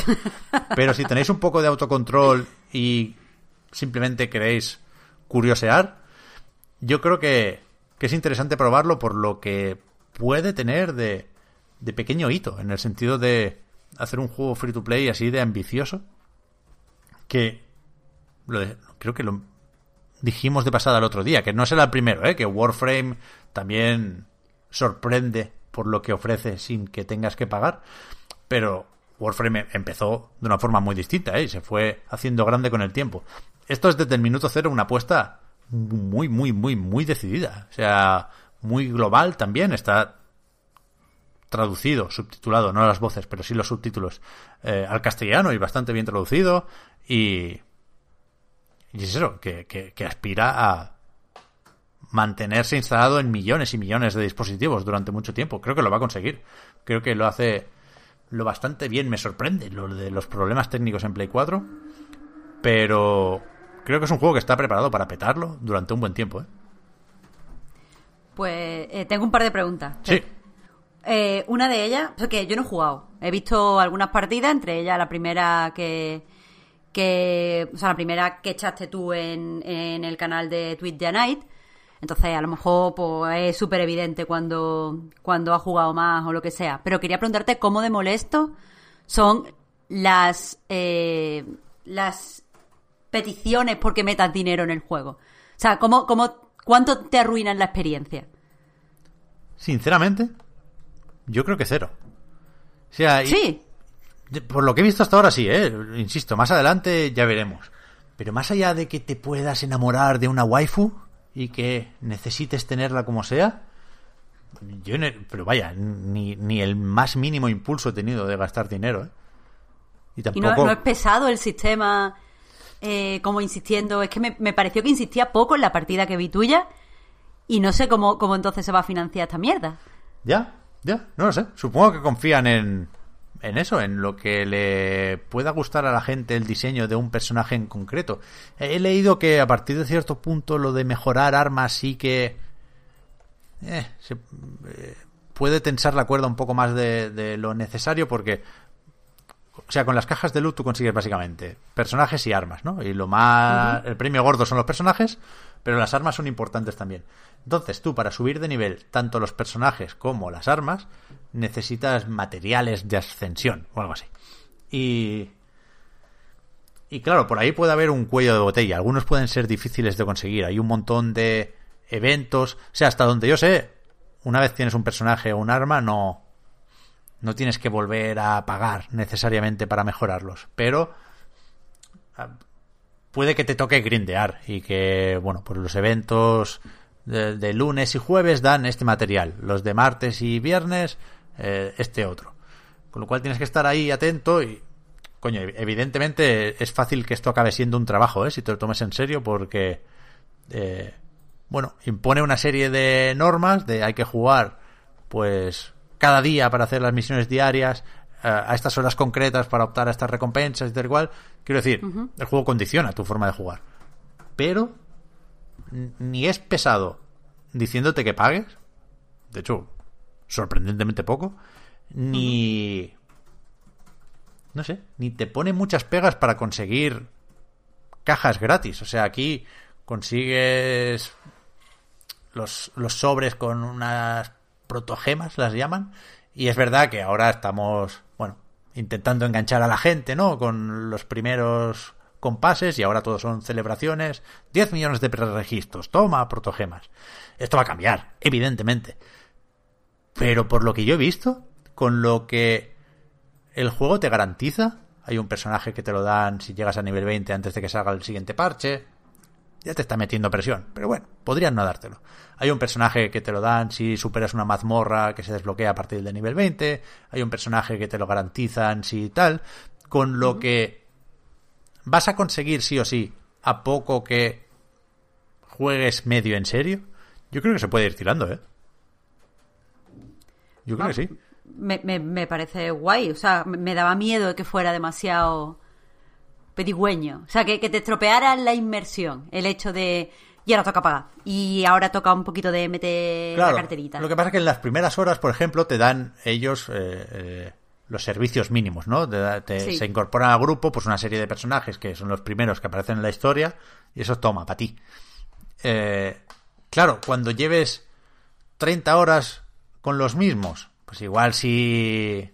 Y, la historia, digamos, deje de añadir personajes a tu grupo, entonces sí sientes un poco más la necesidad de, de abrir una cajita. Pero entiendo que, que, para entonces ya habrás ahorrado lo suficiente como para poder abrirla sin, sin pagar. Ya digo, a mí el Genshin Impact me hacía ser optimista en ese sentido, relativamente optimista, y las primeras eh, creo que me equivoco con el nombre, ¿no? Lo, lo visto con el Honkai me hacía ser optimista. y lo que llevo de Genshin Impact tampoco me hace ser pesimista, digámoslo así. Creo que, oh, creo que mucha gente se va a sorprender por lo que, a priori, por lo fácil que, que parece jugar muchas horas a esto sin pagar ni un duro. Es que es así. Habrá trampas, habrá letra pequeña, pero por poder yo creo que se puede. Y que insisto, eh, merece la pena curiosear aquí por, por ver la viabilidad de, del proyecto de, Top Plagat. Está bien, está bien. Está bien. Pues la otra pregunta que tenía era porque habías dicho al principio que te... No me acuerdo cómo lo has dicho en las palabras exactas, pero algo así como que como eh, homenaje o como copia del Breath of the Wild está bien. Y una cosa que yo no termino de ver eh, y quizás es porque solo he visto eh, pues partidas correspondientes al inicio del juego, es que eh, una cosa que molaba en Breath of the Wild es que podías intentar hacer cosas loquísimas. O sea, ¿qué pasa si tiro una flecha con fuego ahí, explota, uso la parabela y al final siempre descubrías cosas como nuevas del juego? Sí. Y eso me parece que no está aquí, en el Genshin Impact. Ya, no lo sé. O sea, justo lo de quemar la hierba para que aparezca una corriente de aire caliente y puedas ascender con la parabela, eso sí, eso sí está en Genshin Impact ah. tal cual. Pero, pero es cierto, lo demás, no lo sé. Puedes congelar agua, que es similar a lo de levantar pilares. Creo que es un, creo que tiene menos de sistema de sistemas, ¿eh? Que Breath of the Wild. todo lo que te pueda recordar a Breath of the Wild es un poco menos que Breath of the Wild, por supuesto un poco menos bonito, un poco menos mágico, un poco menos libre, pero todo es muy, muy, muy competente. ¿eh? O sea, sí, sí pasan cosas interesantes con, con el entorno. Si puedes, eh, por ejemplo, acercarte a una hoguera de alguien que está cocinando y hacer ahí un ataque de aire para que el torbellino se combine con el fuego, ¿no? Sí, sí, sí tiene en cuenta el entorno, si pasan cosillas, si hay objetos más o menos bien escondidos. A mí me, no sé, me hizo gracia, es algo muy simple, ¿eh? algo que se ha hecho muchas veces concretamente en juegos de Nintendo, ¿eh? pero hay cofres, por ejemplo, que tienen un campo de fuerza alrededor y que no puedes llegar a ellos andando, pero sí puedes llegar por encima. Es decir, el campo de fuerza no tiene techo, para entendernos. Entonces, como la escalada es tan libre, se puede escalar casi todo, y dije, bueno, no sé, a lo mejor hay otra forma más oficial de hacerlo, pero yo quiero ver si puedo subir a este árbol y saltar por encima del campo de fuerza. Y sí, sí. Hay cosas de esas que, que funcionan. Que funcionan. Y creo que no llegaremos al extremo de ver. The Wild llegó a ser muy loco con el tiempo, ¿eh? Lo de congelar o paralizar los objetos y pegarles para aquello de la flechita y la inercia, subirse encima y salir Sí. disparado. Creo que no vamos a llegar a eso, pero. Pero está bien. Está bien lo que, lo que hace de similar. Sí, sí. Papá, solo quería saber hasta qué punto, porque la verdad, eh, lo que hace para mí eh, Breath of the Wild el mejor juego es eso de ¿qué pasa si experimento? ¿Sabes? Mm. Y si eso está eh, relativamente bien trasladado, mm, pues quiero probar Claro. ahora el... Es que aquí hay una serie de limitaciones, ¿eh? Que no tienes inventario, por ejemplo, no puede haber bombas, no puede haber el imán. Y claro, no Sí. puedes asignarle cosas, habilidades o ítems eh, necesarios o indispensables para la aventura a un personaje que a lo mejor no te toca, ¿sabes? Con lo cual se tiene que hacer todo sencillote y eso se nota también. Pero, Claro. pero insisto que no es un drama, ni muchísimo menos. ¿eh? No sé si está bien trasladada la sensación. Es, lo mismo, al fin y al cabo, eh, lo importante es lo que tú decías, la magia. Que, Mm. te, que te transmita la magia. Sí, sí. Qué bien. Yo creo que te puede gustar, Marta. Échale, échale un tiento. Porque además, como persona responsable, entiendo que tú no vas a caer en el. en, en esa espiral de autodestrucción de, de las cajas de luz. Y si. No sé. A lo mejor te enganchas, quién sabe. Bueno, bueno, va, la- para la semana que viene lo pruebo y te comento algo. A ver, a ver. Así que eso, Breath of the Waifu. eh, que- queda también como juego que vamos a arrastrar durante varios programas. Podcast como servicio. Quiero jugar al Hades, ¿eh? Mola, mola más el Hades. Quiero decir, si, si queréis gastaros Gracias. 15 pavos, mejor en el Hades que en... No sé cuánto van las cajas de luz, pero supongo que serán carillas. 1600 protogemas. Yo solo me sé eh, los valores de del free to play, del no pagar, de conseguir Pe- moneda pero con eso ya con eso ya están liados. De que no sepas cuánto cuesta y estás haciendo la asociación con las protogemas. Con eso ya están liados. Ah, bueno, o sea, el Excel en la cabeza, eso ya, eso ya no te lo quita nadie, eso es para toda la vida, ¿eh? El, el estar, no, pues que si hago este eh, objetivo diario puedo conseguir mm, 10 protogemas y luego si cambio no sé qué me llega para una tirada más, no sé qué. Ya, ya, eso, eso ya está mal, ¿eh? O sea, que nadie piense que yo juego a esto sin, sin dudar un poco de, de qué estoy haciendo aquí. Pero creo que, que lo sabe compensar, igual que lo hacía el Honkai, ¿eh? que llevo más de dos años con esta mierda. Y bueno, de momento aguanto. Pero, pero eso, comentaremos cómo progresan las aventuras en el inframundo y en... eh, no sé cómo se llama el, el, ma- el mapa del Genshin Impact Tale o algo así. Bueno, comentaremos esto, comentaremos también el Crash y a ver si si nos cae el, el Star Wars Squadrons. También sale Uh, hoy. Ojalá. Y yo creo que, que puede estar bien. También lo estaban dejando los primeros análisis bastante, bastante bien.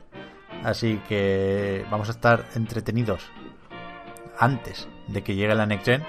Y, de- y- durante y después ya, pues fiesta, fiesta.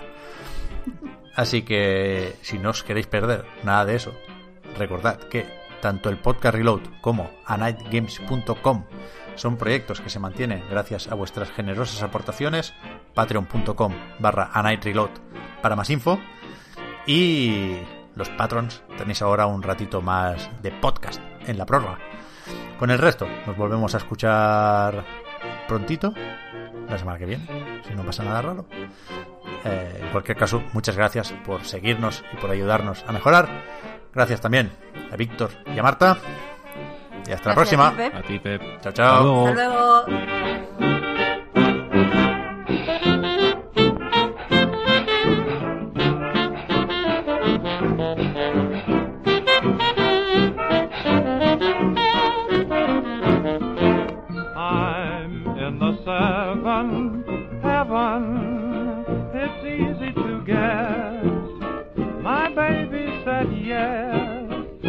Know I've just thrown a great big seven. And she was the prize. What lips and what eyes. I'll say that she's got all the stuff, got all the things. She says that I'm angel enough without the wings. And that's why I'm in the seventh heaven, heaven, having a wonderful time.